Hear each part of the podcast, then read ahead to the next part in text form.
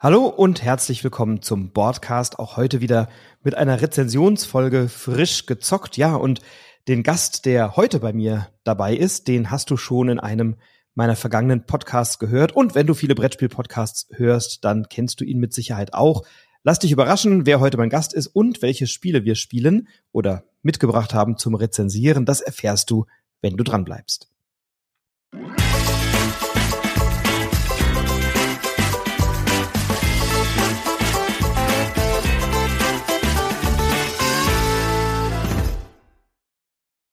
Und wir haben bereits gemeinsam orakelt und noch hat äh, die Jury nicht getagt. Der weiße Rauch ist noch nicht aufgesteigen über einem Hotel, in dem sie tagen, sondern wir besprechen heute ähm, Spiele, die möglicherweise Berücksichtigung finden werden beim Spiel des Jahres mit hoher Wahrscheinlichkeit, aber mehrheitlich nicht. Und der Gast, der heute dabei ist, ist jener, mit dem ich eben auch schon in der Orakelfolge bei mir und den Brettagogen über die Spiele und Kennerspiele des Jahres gesprochen habe. Und er ist einer der Brettagogen und somit in der Brettspielszene sehr bekannt. Und ich begrüße dich ganz herzlich hier in der frisch gezockt Folge, lieber Chris Gräf. Hallo.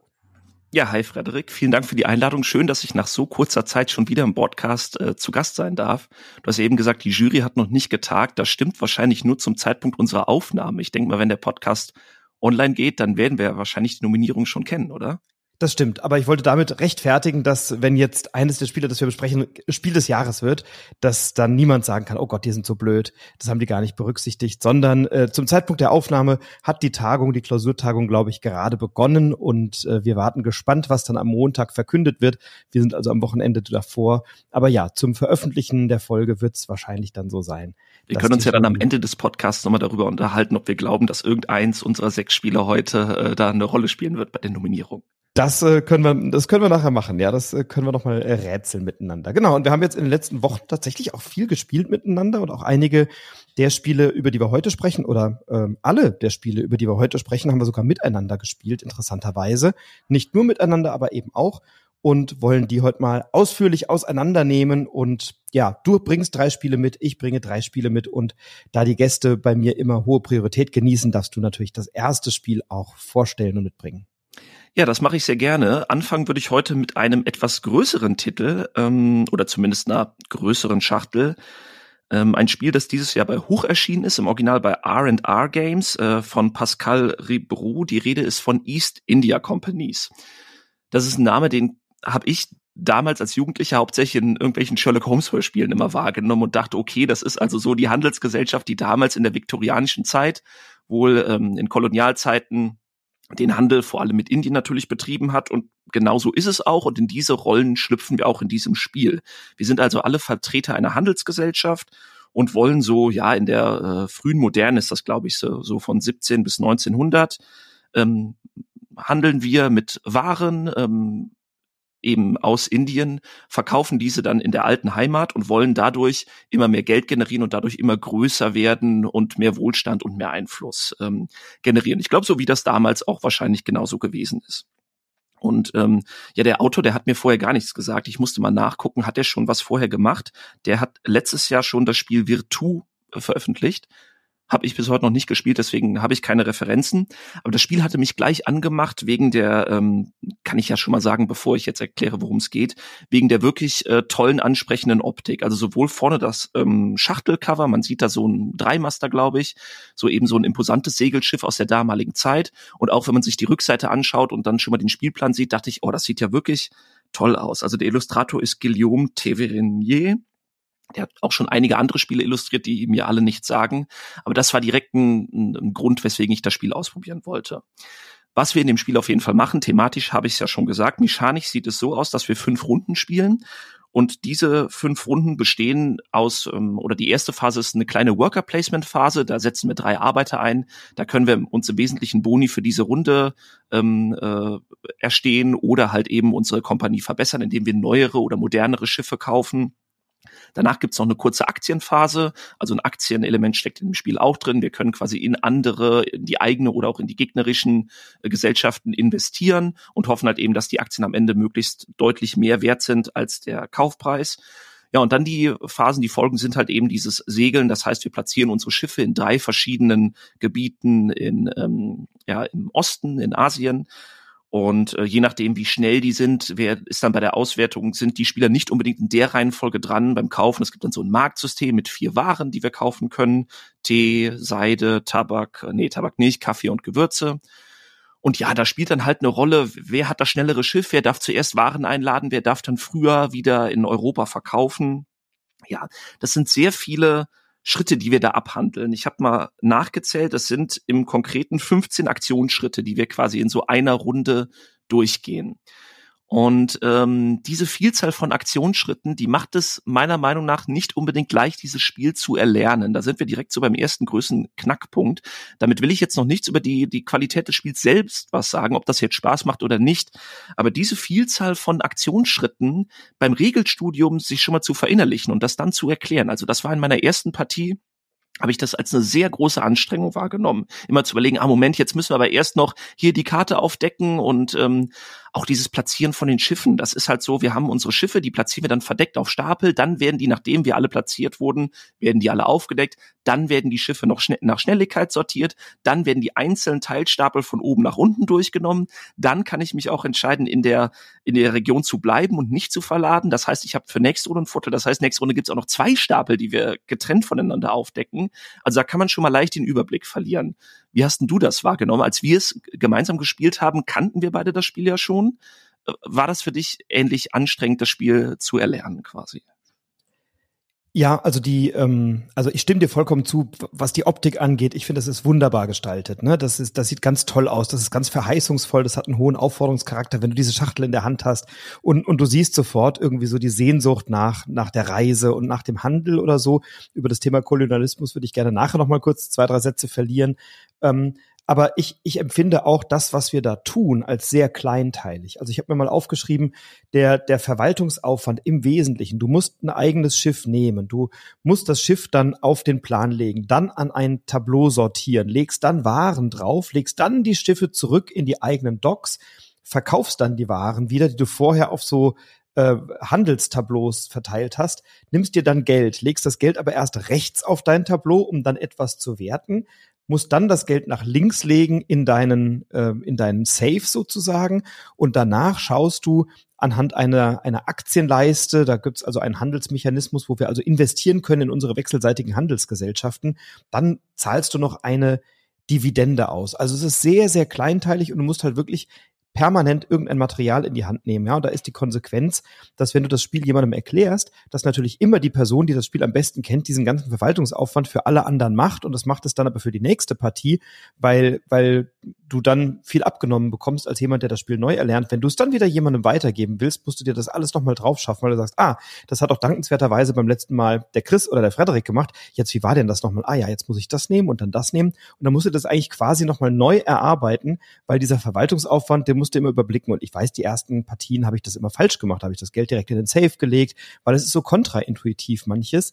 Ähm, und und äh, dann musst du eben noch die, musst du Karten aufdecken, die dann angeben, wie viel, wie viel Waren werden in welchem Tableau gelagert und so. Also es ist wahnsinnig viel, dass du vor- und nachbereiten musst zwischen den einzelnen Zügen. Also du bist eigentlich permanent dabei, diesen Spielplan zu resetten oder die, die Züge so vorzubereiten, dass bevor du Entscheidungen triffst, muss erstmal eine ganze Menge verwaltet werden. Und dadurch entsteht im Spiel auch ein bisschen eine Downtime, weil während dann alle am Verwalten sind, passiert halt nichts. Und du kannst deine Züge nicht vorausplanen, weil erst nachdem alle ihren ganzen Verwaltungsaufwand abgeschlossen haben, werden die Informationen preisgegeben, die ich dann eben nutzen kann zur Planung meines nächsten Spielzugs. Und dann passiert es eben, dass da jemand sitzt und sagt, ah, warte mal, jetzt muss ich überlegen, und wie mache ich das denn? Und das empfinde ich als sehr aufwendig und als sehr, ja, manches sehr kontraintuitiv in der Tat.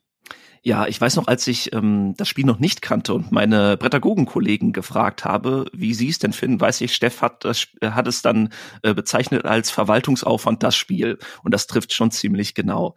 Jetzt muss man der Fairness halber dazu sagen, zumindest in meinem Fall war es so, die erste Partie war dann in der Tat auch lang und anstrengend, wie, eben weil wir so viel nochmal nachlesen mussten, was muss jetzt nochmal gemacht werden. Wir haben es zu dritt gespielt beim ersten Mal und ich weiß, dass ich dann schon nach der dritten von fünf Runden dachte, boah, jetzt spielen wir echt noch drei Runden, also von der Länge könnte es für mich auch schon gefühlt äh, jetzt fertig sein.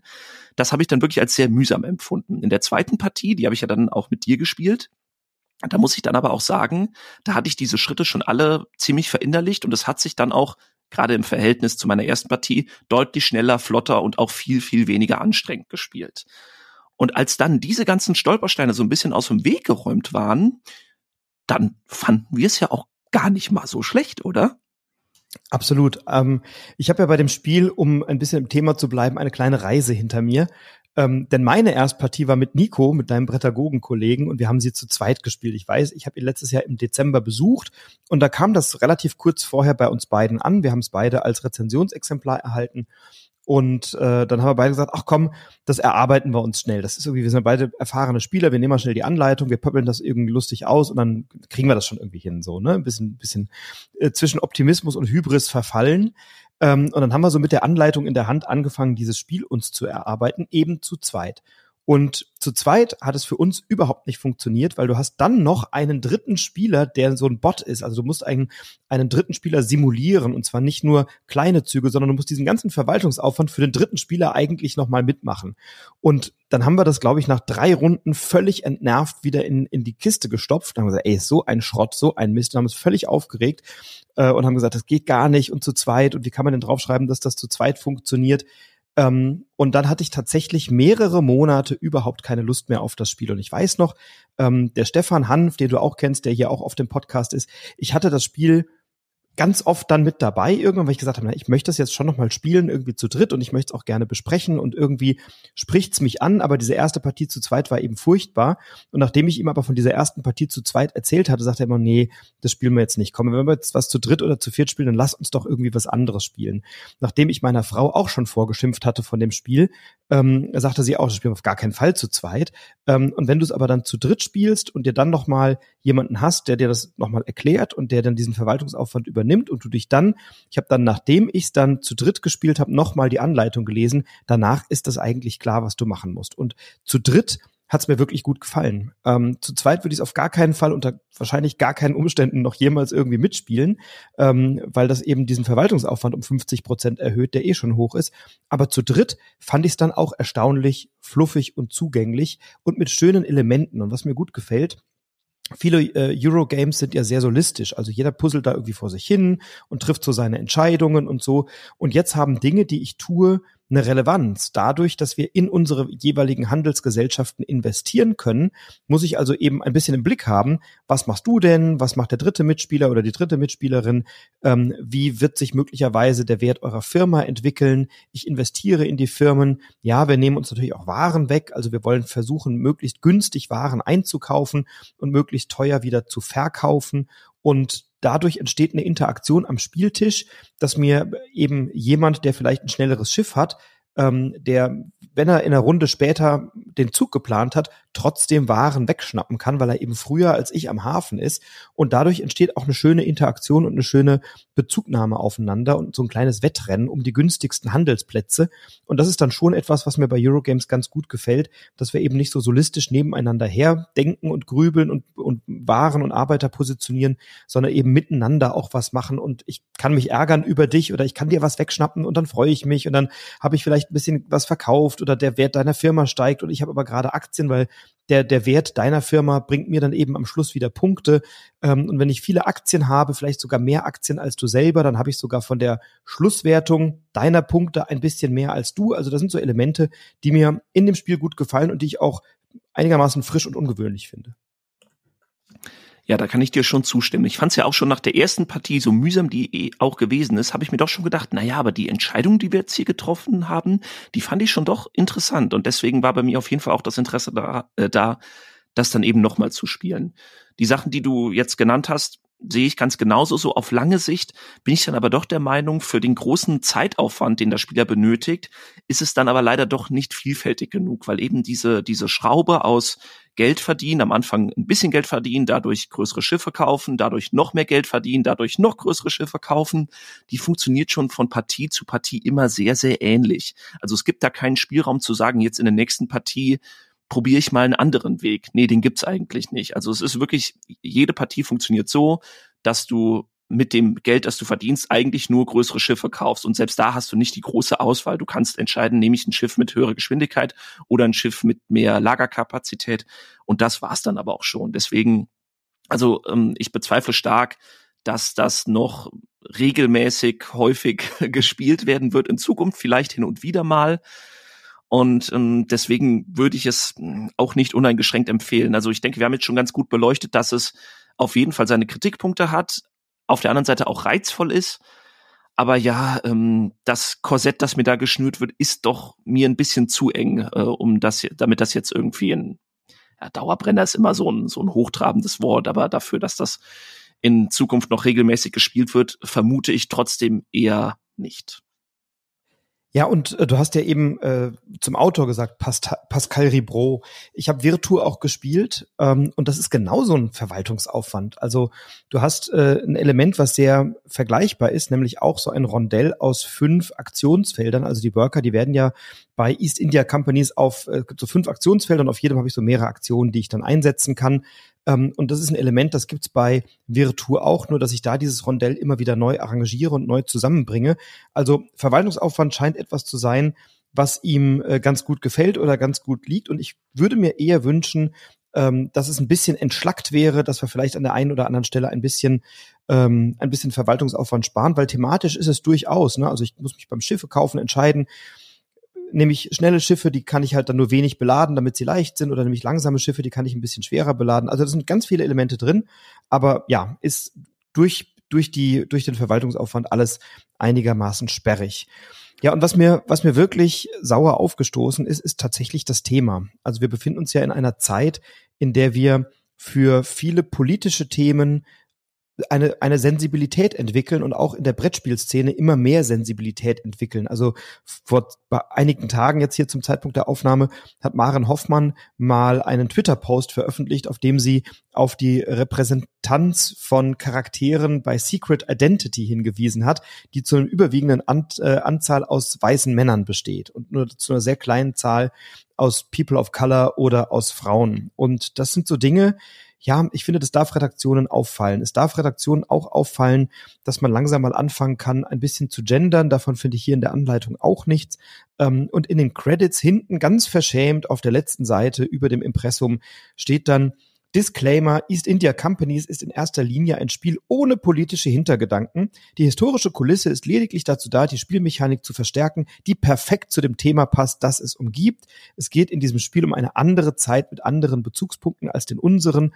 East India Companies ist ein Spiel, sogar eine Fiktion, aber keinesfalls eine Dokumentation und es muss als solches betrachtet werden. Okay, aber mit so einem Disclaimer kann ich mich natürlich nicht aus aller Verantwortung reinwaschen, wie ich mit so einem Spiel umgehe. Kolonialismus ist ja eben doch ein, ähm, da haben die Europäer halt andere Länder unterworfen und haben dort günstig Waren eingekauft und sie teuer in Europa gehandelt. Und genau das symbolisiert das Spiel hier. Und ich könnte mir vorstellen, dass das auch mit anderen Themen gut funktioniert hätte. Klar, ist die Darstellung schön mit diesem Dreimaster und dieses Segeln und diese, diese Reisesehnsucht und dieses Fernweh. Und natürlich hat das was Exotisches, wenn ich da nach Fernost reise, wie es hier heißt, und mit Tee und Gewürzen und Kaffee und Seide handle.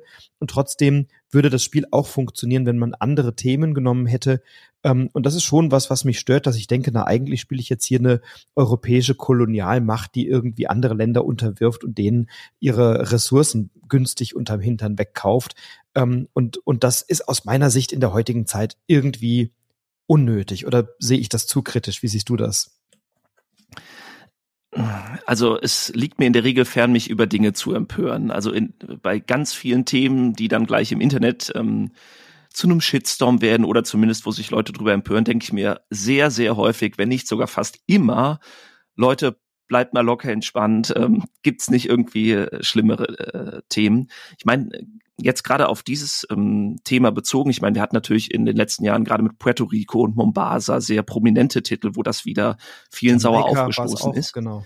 Wenn man ähm, das natürlich so betrachtet, dann muss man eigentlich sehr viele historische Schauplätze für Brettspiele streichen, auch welche, die sehr beliebt sind. Ich meine, gut, Kolonialismus ist eine Sache, aber wenn wir sagen, alle ähm, ähm, Themen, wo irgendwie Menschen unwürdig behandelt wurden, sollten nicht mehr ähm, Thema von Brettspielen sein, dann gibt's auch keine Brettspiele mehr im, im antiken Ägypten oder bei den alten Römern, äh, wie wo ja auch irgendwie, wo die Sklaven beim Pyramidenbau oder was weiß ich gibt. Man kann bestimmt die Liste noch endlos weiterführen. Ähm, ich meine, das sind ja nun mal keine Settings, die man sich ausgedacht hat, sondern das sind nun mal historische ähm, Schauplätze, die es so gab und die deswegen auch für nicht nur für Brettspiele, ja auch für Filme und für andere Sachen verwendet werden. Ich sehe das nicht so kritisch und auch jetzt das Beispiel mit Secret Identity.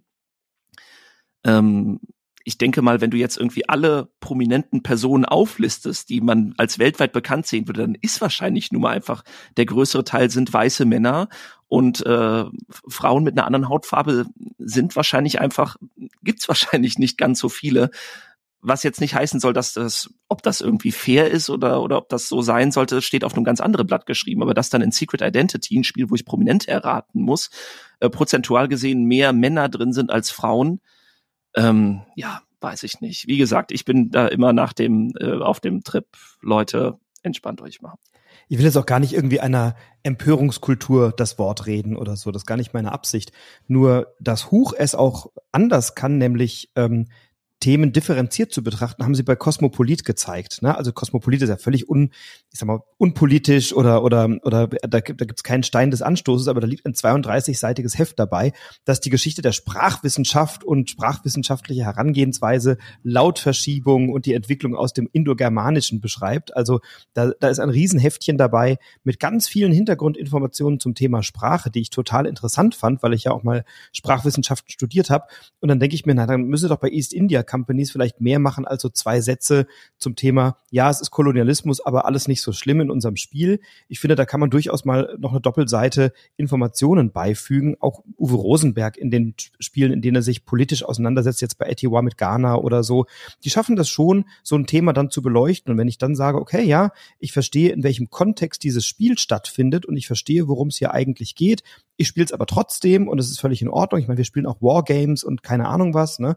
Ähm, aber, aber dann kann ich zumindest auf einen Umstand hinweisen. Ich will gar nicht sagen, lass das Spiel sein. Man kann es vielleicht thematisch umfärben, aber möglicherweise kann man so einem Thema dann inhaltlich ein bisschen mehr Raum geben und das Ganze mehr in einen Kontext setzen, dass jene, die das Spiel spielen und die vielleicht in dem Hintergrund nicht so bewandert sind, äh, dann zumindest wissen, was da passiert und was der Hintergrund ist und das dann nochmal anders nachvollziehen können. Aber das ist vielleicht ein hehrer Wunsch, aber ich hatte ihn gehegt kurzzeitig.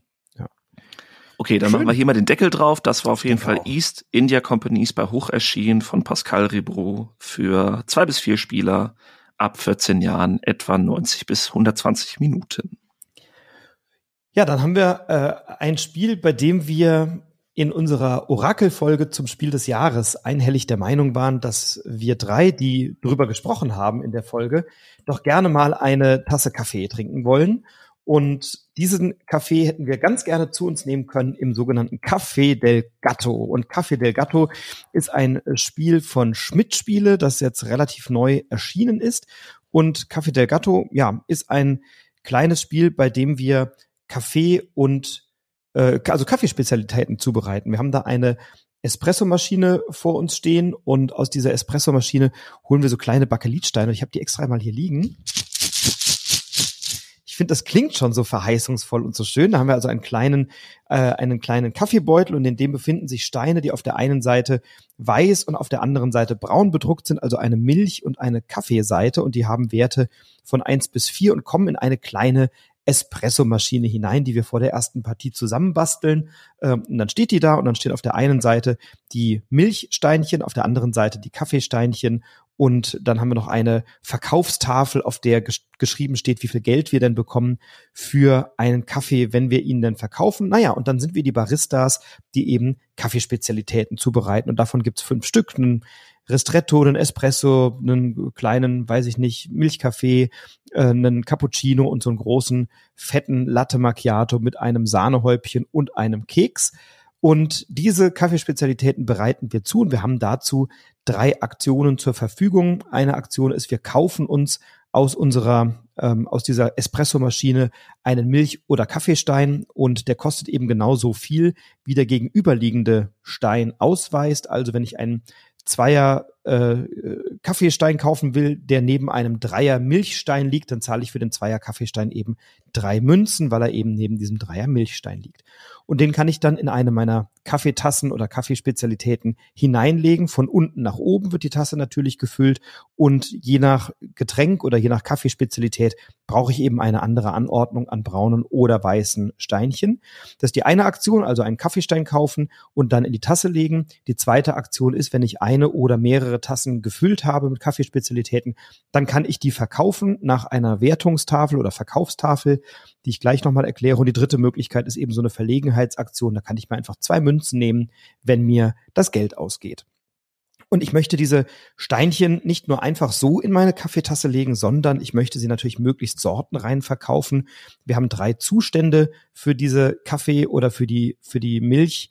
Sorten und zwar einerseits heiß, andererseits kalt und zum dritten schaumig. Und das Spiel belohnt, wenn wir möglichst sortenrein diese Steine sammeln. Also keiner möchte einen lauwarmen Kaffee, der halb aus heißer Milch und halb aus kaltem Kaffee besteht oder ähm, noch ein bisschen Schaum obendrauf. Das schmeckt dann nicht so lecker, sondern wir wollen natürlich möglichst heiße Milch und heißen Kaffee oder kalte Milch oder kalten Kaffee oder alles in schaumig. Und je nachdem, wie viele Sorten ich in meinem Kaffee habe oder je nachdem, wie viel dieser, nennen wir es mal Aggregatzustände sind es nicht, aber Temperaturzustände oder, oder Zustände dieser Milch oder Kaffee, ähm, bekomme ich eben mehr Geld. Also bei Sortenreinheit deutlich mehr. Wenn ich zwei verschiedene ähm, Sorten habe, dann äh, etwas weniger. Und wenn ich drei habe, naja, dann verkaufe ich halt noch so eine lauwarme Plörre für wenig Geld. Und das Geld brauche ich, um dann wieder neue Steine zu kaufen. Ich habe insgesamt fünf dieser Tassen vor mir liegen und dann kann ich die Kaffeetassen verkaufen, wenn ich eben alles zusammen habe und bekomme dann einerseits Geld gemäß der Verkaufstafel. Auf der anderen Seite werden die Werte der Steine, die ich in den Kaffee gelegt habe, addiert und dann habe ich in der Auslage verschiedene, ja, so Plättchen, die ich dann anstelle der Steine in die Kaffeetasse legen kann, die mir dann eine Punktewertung bringen. Ähm, der kleine Ristretto von 1 bis 6 und der große Latte Macchiato von 4 bis 16, wobei die kleinere Zahl immer mehrfach vorhanden ist, die kann man also immer kaufen und die größere, das ist dann schon manchmal auch ein Wettrennen, wer schnappt jetzt wem den wertvollsten Kaffee oder die wertvollste Spezialität vor der Nase weg. Und es gibt noch eine Besonderheit, wenn ich ein Einsersteinchen kaufe, dann bekomme ich noch ein Stückchen Würfelzucker dazu und kann damit eben den Wert meines Kaffees um eins erhöhen pro Würfelzucker. Und das ist in so reichlich 30 Minuten ganz entspannt gespielt für zwei bis fünf Personen ab acht Jahren. Ähm, das Spiel ist von Lena Burkhardt und Julia Wagner, also endlich mal zwei Autorinnen. Auch das eine schöne äh, Besonderheit dieses Spiels. Und ähm, dann wird am Ende geschaut, wer den äh, wertvollsten Kaffee verkauft hat insgesamt und äh, wer zuerst alle seine fünf Tassen verkauft hat, der beendet das Spiel, dann sind alle noch einmal dran und dann ist das Spiel auch schon vorbei. Also das wäre erstmal so die Beschreibung. Ähm, und jetzt die Frage an dich, eher köstlich oder eher etwas zum Wegkippen? Wenn ich mich so direkt zwischen den beiden Extremen entscheiden muss, dann würde ich eher zu köstlich tendieren. Mich hat das Spiel direkt angesprochen, als ich das in Nürnberg gesehen habe. Also ich war nicht in Nürnberg, aber als ich Berichte gesehen habe, und eben das Spielmaterial nur gesehen habe, dachte ich, oh, das sieht toll aus, das spricht mich an. Und auch schon vom äh, Prinzip, was einem da so ungefähr klar wurde, dachte ich, oh, das könnte mir gut gefallen. Einfaches, leichtes Handelskaufspiel mit Punkteerfüllung. Ich mag generell diesen Mechanismus, dass du ähm, Dinge baust oder sammelst und die sind am Ende eine gewisse Anzahl an Siegpunkten wert, aber diese Siegpunkte sind am äh, sind zu Beginn fix vorgegeben und du musst halt gucken, dass dir nicht die Gegner deine Punkte wegnehmen, denn wenn du zu lange sammelst, weil du denkst, ich mache meinen Kaffee immer größer oder besser und dann am Ende ist aber gar nicht mehr die entsprechende Siegpunktzahl da und ich muss mich mit was niedrigerem äh, zufrieden geben. Das mag ich immer sehr gerne in Spielen. Das gab es zum Beispiel letztes Jahr bei Neoville, bei HCM Kinzel oder mich erinnerte das auch gerade an einen alten Klassiker, äh, Showmanager von Queen Games. Den müssen wir bei Gelegenheit auch mal zusammenspielen, Frederik. Ich meine, da geht es darum, Theaterstücke zu inszenieren. Das muss ja eigentlich dein Spiel sein.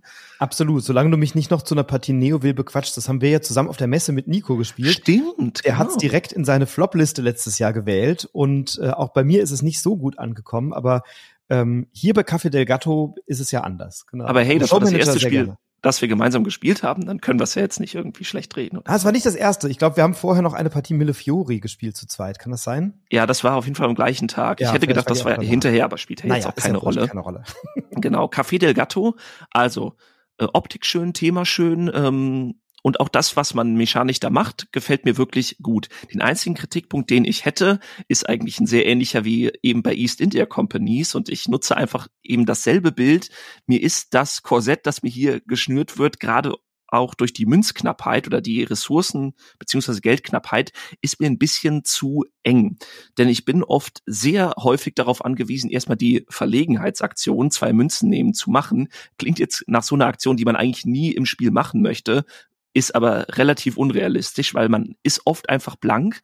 Und dadurch bist du auch bei dieser Espressomaschine, finde ich, zu sehr darauf angewiesen, einfach das beste Schnäppchen äh, oder das beste Angebot zu kaufen, egal ob es jetzt gerade wirklich der Stein ist, den du am liebsten hättest. Also wenn die Dinger dann gerade so liegen, dass eine Eins und eine Vier gegenüber liegen und äh, du kriegst also eine Vier für nur eine Münze, dann kaufst du die auf jeden Fall. Du kannst es dir eigentlich gar nicht erlauben, die nicht zu kaufen und du kannst es dir auch selten erlauben zu sagen, oh ganz oben in der Leiste liegt ein Stein, den hätte ich gerne, der kostet zwei Münzen mehr, egal, das gönne ich mir jetzt trotzdem, weil das Geld hat man in der Regel nicht dafür. Also vielleicht, um das in eine Relation zu setzen, ne, wenn ich so einen hm. kleinen Restretto verkaufe, da ist zwar nur ein Steinchen drin, da bekomme ich eine Münze. Wenn ich äh, eines der anderen beiden größeren Getränke, den Espresso oder ähm, Cappuccino Latte, ich weiß gar nicht, was das ist, verkaufe, dann bekomme ich, wenn der Sortenrein ist, drei Münzen. Das heißt, das ist nicht wirklich viel. Ich habe also für so ein Getränk ja locker mal fünf, sechs, sieben Münzen ausgegeben äh, und bekomme dann also nur drei. Also das Verhältnis dessen, was ich ausgebe und dessen, was ich bekomme, ist sehr zu Ungunsten. Das ist also nicht die Realität in der Gastronomie zumindest. Da ist ja der Wareneinsatz bei 30 Prozent etwa. Äh, der ist also hier deutlich höher, eher bei 200 Prozent oder so. Mhm. Richtig, ja.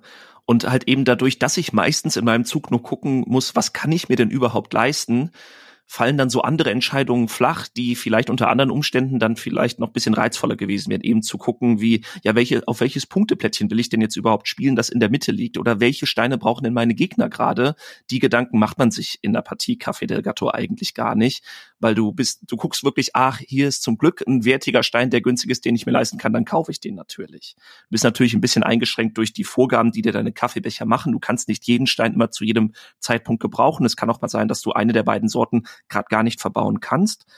Ähm, das trübt für mich den Spielspaß ein bisschen, aber auch nicht so stark, dass ich sagen würde, ähm, nee, das muss ich jetzt nicht mehr spielen. Also es hat mir wirklich in allen Partien bisher Spaß gemacht. Es spielt sich ja auch so angenehm flott.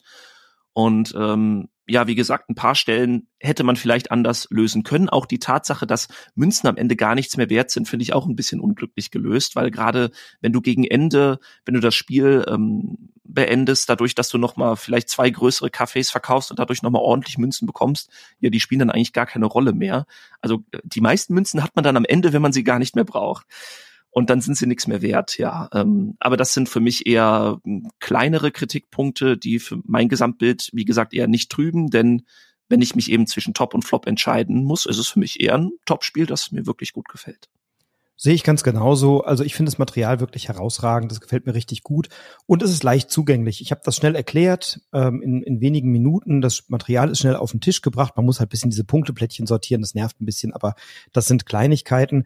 Ähm, ich habe das Spiel auch mit Leuten gespielt, die wenig Zugang zum Spielen haben. Ich habe zum Beispiel mit einer Bekannten gespielt, der war Sea Salt and Paper zu aufwendig, zu anstrengend, zu sch schwierig zu greifen. Und dann habe ich danach, also die hat wirklich wenig Spielerfahrung, dann habe ich danach Café del Gatto auf den Tisch gebracht und dann sagt sie, oh, das hat mir richtig gut gefallen. Ich hatte einen ganz anstrengenden Tag. Das war total entspannt. Steinchen kaufen, Kaffee verkaufen und so. Also die, die hat da eine richtig gute Zeit und äh, der werde ich mein Exemplar dann auch weiter verschenken, weil ich, ich spiele es total gerne, aber es wird jetzt kein Alltime classic in meiner Vielspielersammlung sein, ähm, aber eben als schnell zugängliche äh, schnell zugängliches Handels- oder Verkaufsspiel wirklich eine tolle Geschichte. Also große Empfehlung an der Stelle für Menschen, die auch mal einen leichteren Titel spielen wollen. Nochmal die Rahmendaten. Es ist bei Schmidt-Spiele erschienen von Julia Wagner und Lena Burkhardt.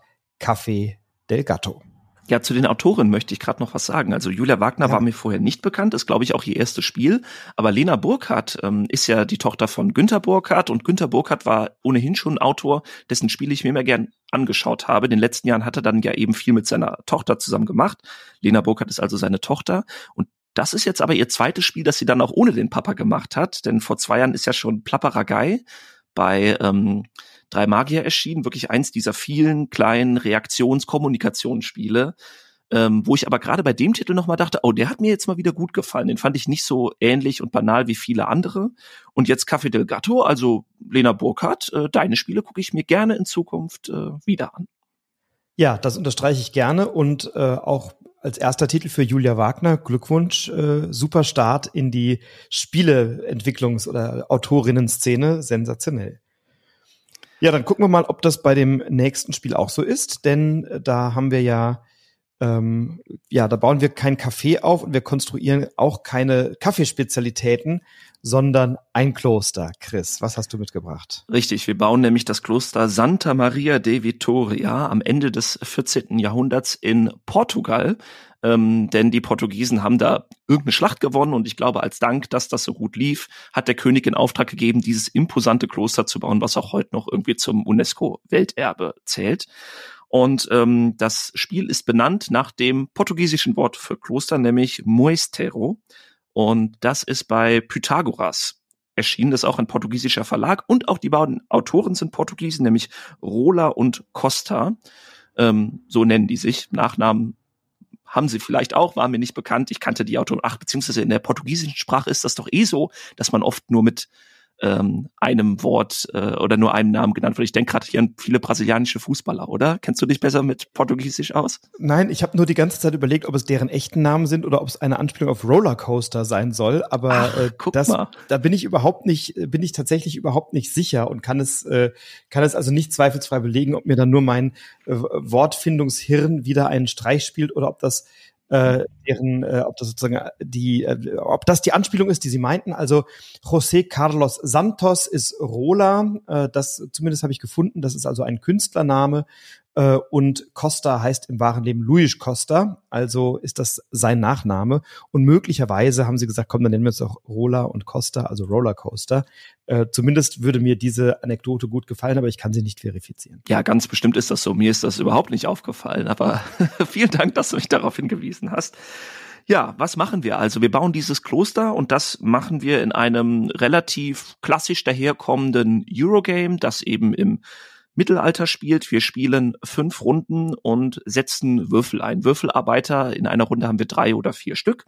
Die setzen wir reihum auf fünf verschiedene Orte ein. Die haben Würfeleinsatzfelder. Und nachdem wir alle Würfel eingesetzt haben, werden diese fünf Orte nacheinander abgehandelt. Je nachdem, wo ich Würfel platziert habe, kann ich dann da Aktion machen. Die Würfel werden der Augenzahl, also sie werden am Anfang wirklich geworfen. Ist ja mittlerweile auch keine Selbstverständlichkeit mehr bei Würfelspielen, muss man vielleicht noch dazu sagen. Die Würfel werden tatsächlich geworfen.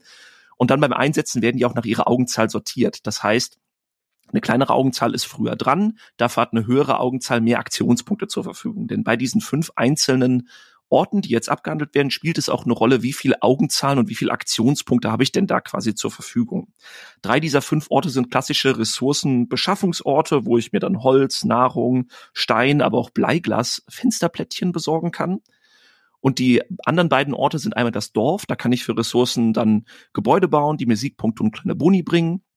Und es gibt noch die Baustelle, heißt sie, glaube ich, äh, am Kloster selbst, wo ich dann eben auch nochmal Plättchen sammeln kann für so eine Set-Collection am Schluss, aber auch wo ich auf dem Kran aufsteigen kann. Es gibt nämlich die Kranleiste mit neun Feldern und die ist quasi eine relevante Leiste im Spiel, der da die Position entscheidet nämlich darüber, wer jetzt am Rundenende als erstes bauen darf und auch was ich mir überhaupt äh, leisten kann zu bauen.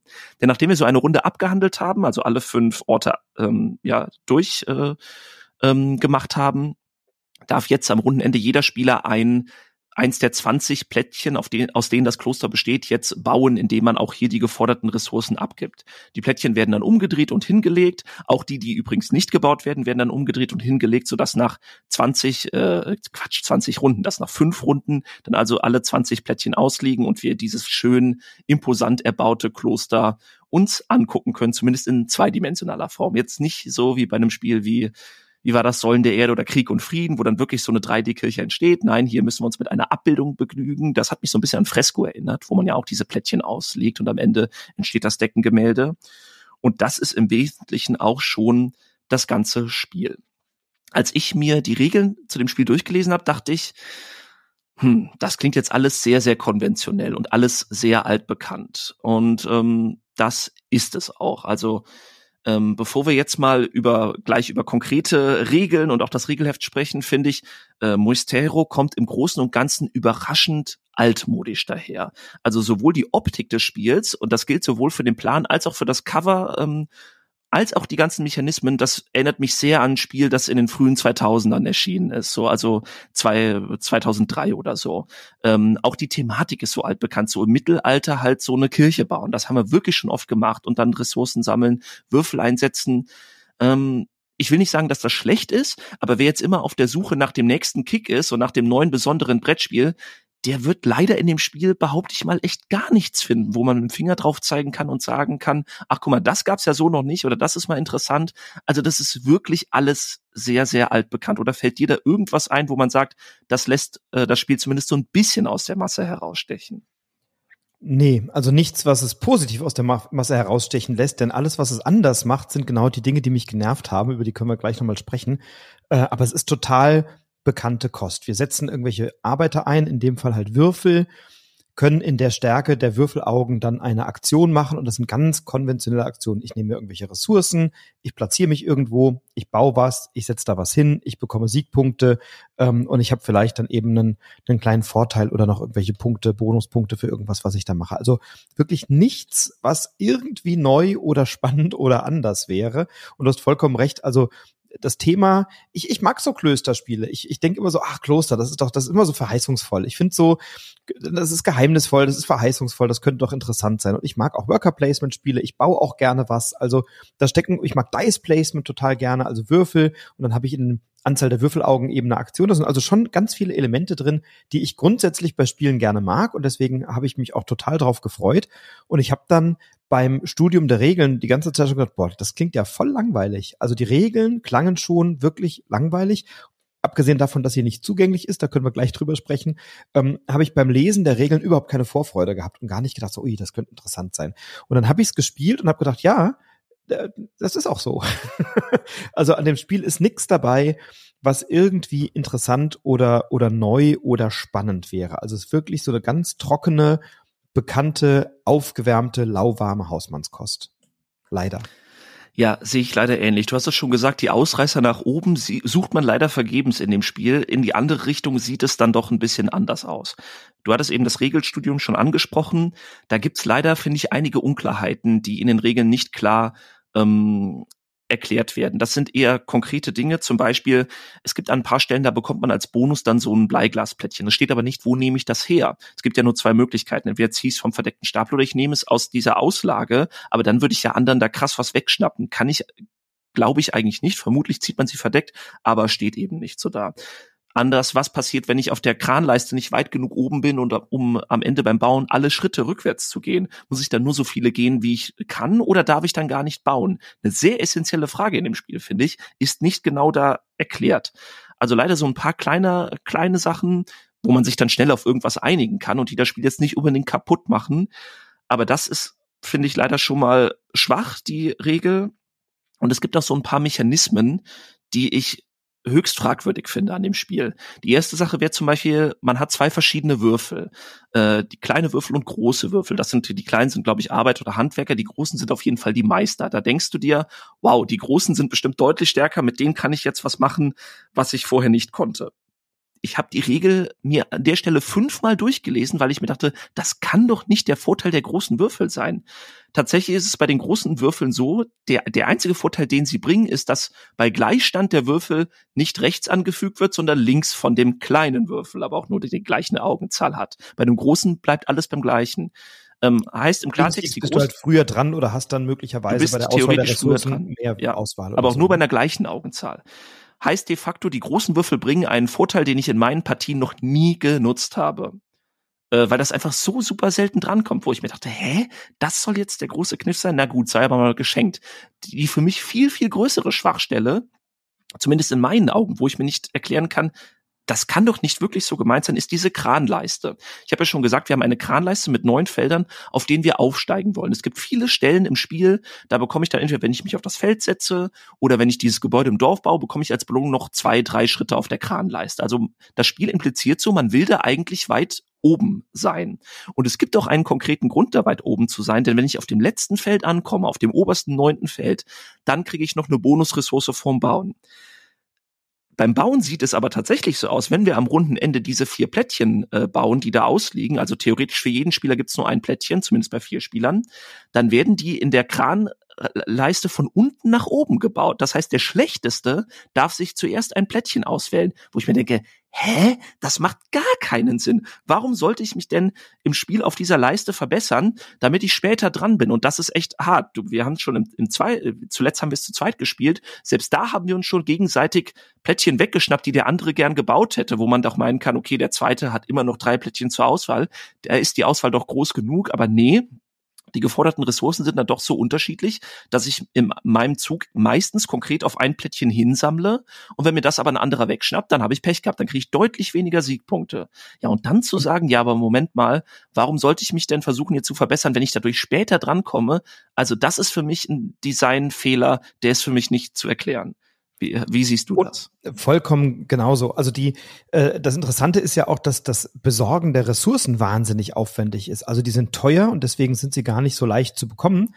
Und wir haben insgesamt Holz, wir haben Stein, wir haben Sturzbögen und Säulen und manchmal müssen wir auch noch so ein Mauerwerk oder ein Bleiglasplättchen abgeben, die hinten raus ja dann auch nochmal in der Multiplikation Siegpunkte wert sind. Das heißt, ich habe da keinen großen Ressourcenvorrat, aus dem ich schöpfen kann. Nee, ich habe da halt mal äh, einen Sturzbogen oder eine Säule liegen oder vielleicht zwei Holz oder so und die reichen dann eben gerade so von Runde zu Runde, um eines dieser Plättchen zu bauen. Also möchte ich auf dieser Kranleiste ja gar nicht vorwärts kommen.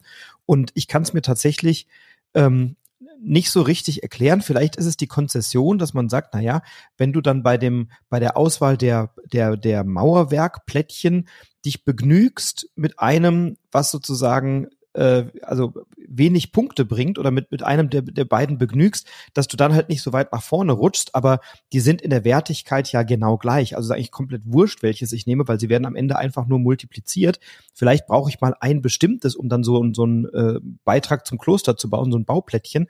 Ähm, und dann bin ich vielleicht gezwungen, weiter nach oben zu steigen. Und das kann vielleicht im Spiel zu dritt oder zu viert dann dafür sorgen, dass ich dann mal mich auf so ein Feld lege, ähm, um, um äh, den anderen den Vortritt zu lassen oder jemanden zu zwingen, eben viele Punkte zu machen, selbst wenn ich das Blättchen nicht will oder so. Aber hey, das ist so konstruiert und das ist so ein für mich wirklich auch ein Fehler, der, der nur lästig ist. Und wenn ich dann eben nicht der Erste bin, der baut, sondern vielleicht der Zweite oder im Spiel mit mehr Spielen der Dritte oder der Vierte, dann bleibt dann eben auch nur was übrig, was ich vielleicht gar nicht bauen kann. Und dann bin ich punktemäßig so weit hinter den anderen, weil da gibt es halt Plättchen, die bringen irgendwie 20 Punkte oder so.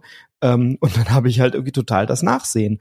Und das ist für mich auch etwas, was in dem Spiel überhaupt nicht gut funktioniert hat. Ja.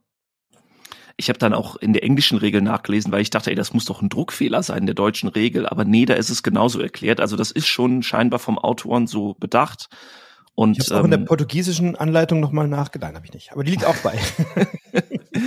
ja, also wirklich schade. Das Einzige, was man vielleicht noch sagen könnte, haben wir, glaube ich, so gar nicht angesprochen, ist diese Stärkeleiste. Die, finde ich, ist noch ein ganz netter Kniff. Du hast nämlich so eine Leiste, wo du, ähm, wenn du nicht alle Augenzahlen brauchst, kannst du dir quasi übrig gebliebene Augenzahlen so ein bisschen aufsparen und die später dann wieder Würfeln hinzufügen, wenn du mehr Augenzahlen brauchst. Da kannst du so ein bisschen haushalten. Ja, kann man machen, ist vielleicht ganz nett, aber wie gesagt, im Großen und Ganzen äh, habe ich dann auch schon alles gesagt. Also Mo Moistero für mich ein sehr altbekanntes und auch sehr altbacken wirkendes Spiel, das dann leider auch äh, im Detail auch noch einige kleinere und größere Schwächen hat und somit für mich leider echt eine Enttäuschung. Ja, stimme ich dir total zu. Für mich auch eine ähm, eine große Enttäuschung sogar, weil das Spiel mehr mehr verspricht als als es hält. Ähm, ja, nichts Besonderes, alles schon da gewesen. Ziemliche Hausmannskost, aber ja, meine Begeisterung hält sich stark in Grenzen, wird wohl auch nicht mehr auf den Tisch kommen bei mir. Anders als ein anderes Spiel, ähm, nämlich eines, das von einem ukrainischen Autoren entwickelt wurde, von Alexander Nevsky, den wir vielleicht kennen von Mysterium zum Beispiel. Also äh, ein Spiel, was jetzt in einem ganz anderen Setting stattfindet, was auch bei iGames erschienen ist, dem ukrainischen Verlag und bei Asmodee in Deutschland in Vertrieb. Ähm, das Original ist bereits 2021 erschienen und im Herbst 22 dann bei Asmodee auf Deutsch äh, veröffentlicht worden, und zwar Settlement. Settlement war ja ähm, bei der Erscheinung 2021 ein ziemlicher Hype auf der Messe in Englisch. Und äh, ich habe mich dann gefreut, als es 2022 auf Deutsch erschienen ist, hatte da große Vorfreude drauf, ähm, weil, weil ich, ja, habe es ja schon ein paar Mal gesagt, Arbeiter, Einsatzspiele, Worker Placement mag ich ganz gerne. Hier haben wir noch so ein bisschen Tableau-Building, Engine-Building dabei, denn wir haben Jeder Spieler hat eigene Spielertableaus. Wir haben ein gemeinsames Markttableau, auf dem wir dann ja bestimmte Dinge einkaufen, nämlich Gebäudeplättchen oder Landschaftsplättchen kaufen. Wir spielen insgesamt über sechs Runden. Ähm, und ich bin ja schon jemand, der immer sagt, äh, na komm, also ich führe mal über das Thema ein. Ähm, Settlement gibt sich gar nicht so richtig die Mühe, über ein Thema reinzuführen. Spielziel, bei Settlement müsst ihr eure Siedler und Ressourcen effizient einsetzen, um am Ende der sechsten Runde die meisten Siegpunkte zu erhalten. so, also nix mit erkunde die Landschaften und äh, erobere Schätze und so weiter. Das steht zwar oben in, ein bisschen in einem Flavortext, aber ja, inhaltlich bewegen wir uns durch unerkundetes äh, Terrain und besiedeln also eine neue Welt. Und das tun wir, indem wir eben äh, Arbeiter einsetzen. Wir haben am Anfang des Spiels sechs Arbeiter zur Verfügung und haben dann unterschiedliche Aktionen, die wir durchführen können. Wir können Gebäude bauen, die wir aus einer gemeinsamen Auslage kaufen können. Die kosten natürlich Ressourcen und die kann ich dann äh, auf meinem Tableau in eine Zeile nebeneinander legen. Da habe ich so ein 3x3-Raster, also kann neun Gebäude insgesamt unterbringen. Ähm, ich kann Landschaften erkunden. Auch dafür habe ich äh, unterschiedliche äh, Zeilen auf meinem Tableau. Und das Interessante ist, je weiter weg ich bin von meiner Heimat, desto mehr Arbeiter muss ich einsetzen. Also die Expedition muss ein bisschen besser ausgerüstet sein. Ähm, in der, wenn ich, wenn ich in der ersten Zeile nah an meinem Heimatdorf erkunden möchte, dann brauche ich dafür nur einen Arbeiter. Wenn ich in die zweite Zeile gehe, dann schon zwei. Und in der dritten Zeile, wenn ich also ganz weit weg bin von zu Hause, dann brauche ich schon drei Arbeiter. Also es wird ein bisschen teurer, wenn ich weiter weg bin. Ähm, ich kann Monster bekämpfen, die auftauchen. Da wird, also es liegen unter dem Markttableau liegen verschiedene Helden aus und da wird immer geschaut, wenn ich etwas entdecke, ist das gleiche farbliche Symbol abgebildet wie das, was auf einem der Helden liegt, dann erscheint ein Monster. Das kann ich bekämpfen. Je nach Stärke des Monsters brauche ich dann eben auch dafür mehr Arbeiter. Und das Schöne ist, ich muss hier keine Würfelproben machen oder dergleichen, sondern ich muss einfach nur die Arbeiter einsetzen und dann bekämpfen die das Monster, das mir eben dann auch Belohnungen bringt in Form von Ressourcen ich kann Festungen errichten auf meiner Landschaft, die verhindern, dass neue Monster kommen. Ich kann, wenn ich ähm, die, die sogenannte Wildnisreihe, also wenn ich mehrere Landschaftsplättchen schon entdeckt habe, die nebeneinander liegen, dann kann ich die Wildnisreihe aktivieren und kann eben alle rechts und links nebeneinander liegenden Landschaften ähm, dann so nutzen und deren Rohstoffe eben schürfen oder ernten oder mitnehmen, wie auch immer. Äh, oder ich kann meine Siedlungsreihe aktivieren mit den Gebäuden, die ich errichtet habe in meinem Dorf, die nebeneinander liegen. Ähm, oder eine Festung aktivieren. Auch das ist eine Aktion, wenn ich denn eine gebaut habe, um die Rohstoffe zu erhalten aus der Landschaft, in der diese Festung sich befindet. Ich kann unterwegs auch temporäre Arbeiter dazu gewinnen, also weiße Siedler, die mich dann einmalig unterstützen. Ich kann die so ein bisschen ansparen, kann sie dann einmalig einsetzen. Das heißt, ich habe so ein bisschen eine Varianz da drin. Ähm, und das, was, was am Ende des Spiels sozusagen relevant wird, ich kann Helden einladen, die mein Dorf und meine Landschaft unterstützen. Die bringen mir Siegpunkte und zwar entweder je nach Wertung, wie viele Gebäude oder Landschaften oder Festungen ich gebaut habe, dann gehören die einer sogenannten Gilde an. Und dann bekomme ich eben dafür, welche Schwerpunkte ich gesetzt habe, eine entsprechende Anzahl an Punkten. Manche bringen auch feste Punkte und manche bringen auch noch so weiße Bonussiedler, also so Arbeiter mit, die ich dann ähm, eben einsetzen kann. Ähm, das Spiel ist, finde ich, ganz ansprechend gestaltet. Also mir gefällt es ganz gut. Ich habe noch so Artefaktplättchen, die am Anfang der Runde ausgewählt werden, die nochmal so einen leichten Vorteil pro Runde bringen oder eine Bonusaktion oder eben einen Ressourcenvorteil oder sowas. Ähm, und das Interessante ist, ich muss mit meinen Ressourcen sehr genau haushalten, denn ich kann sie nicht ansparen, zumindest nicht am Anfang, sondern ich muss am Ende der Runde alle gesammelten Ressourcen abgeben, bis auf Gold und Diamanten. Und kann Ressourcen nur sparen, wenn ich Festungen gebaut habe. Das heißt, das Spiel zwingt mich so ein bisschen in allen diesen Aktionen gleichermaßen präsent zu sein.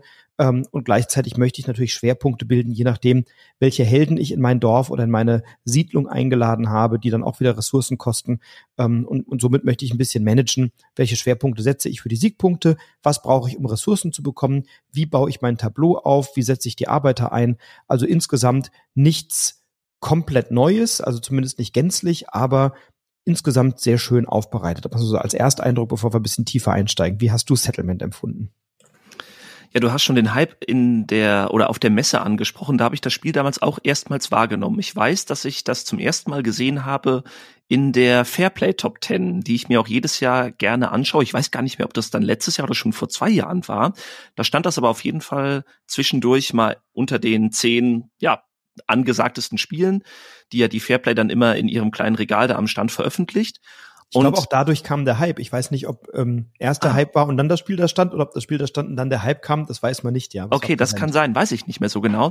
Aber selbst da, finde ich, ist immer eine gewisse Vorsicht geboten, weil in dieser Fairplay Top 10, da ist schon immer, sind oft schon immer die populären Spiele drin, aber oft ist da auch immer so ein obskurer Titel dazwischen, wo man denkt, okay, den hatte ich gar nicht auf dem Schirm und hinterher dachte man sich auch, okay, so toll fand ich ihn jetzt gar nicht. Konkret erinnere ich mich dann noch hier an das ähm, King of the Valley, was bei Game Master erschienen ist, oder ach, vor langer, längerer Zeit, ich weiß schon gar nicht mehr, wie das hieß. Das war auch so ein Stichspiel in so einem Mittelalter, was dann später auch noch bei Cosmos erschienen ist. U, U, irgendwas mit U und O, ich weiß nicht mehr, ist ja auch völlig egal.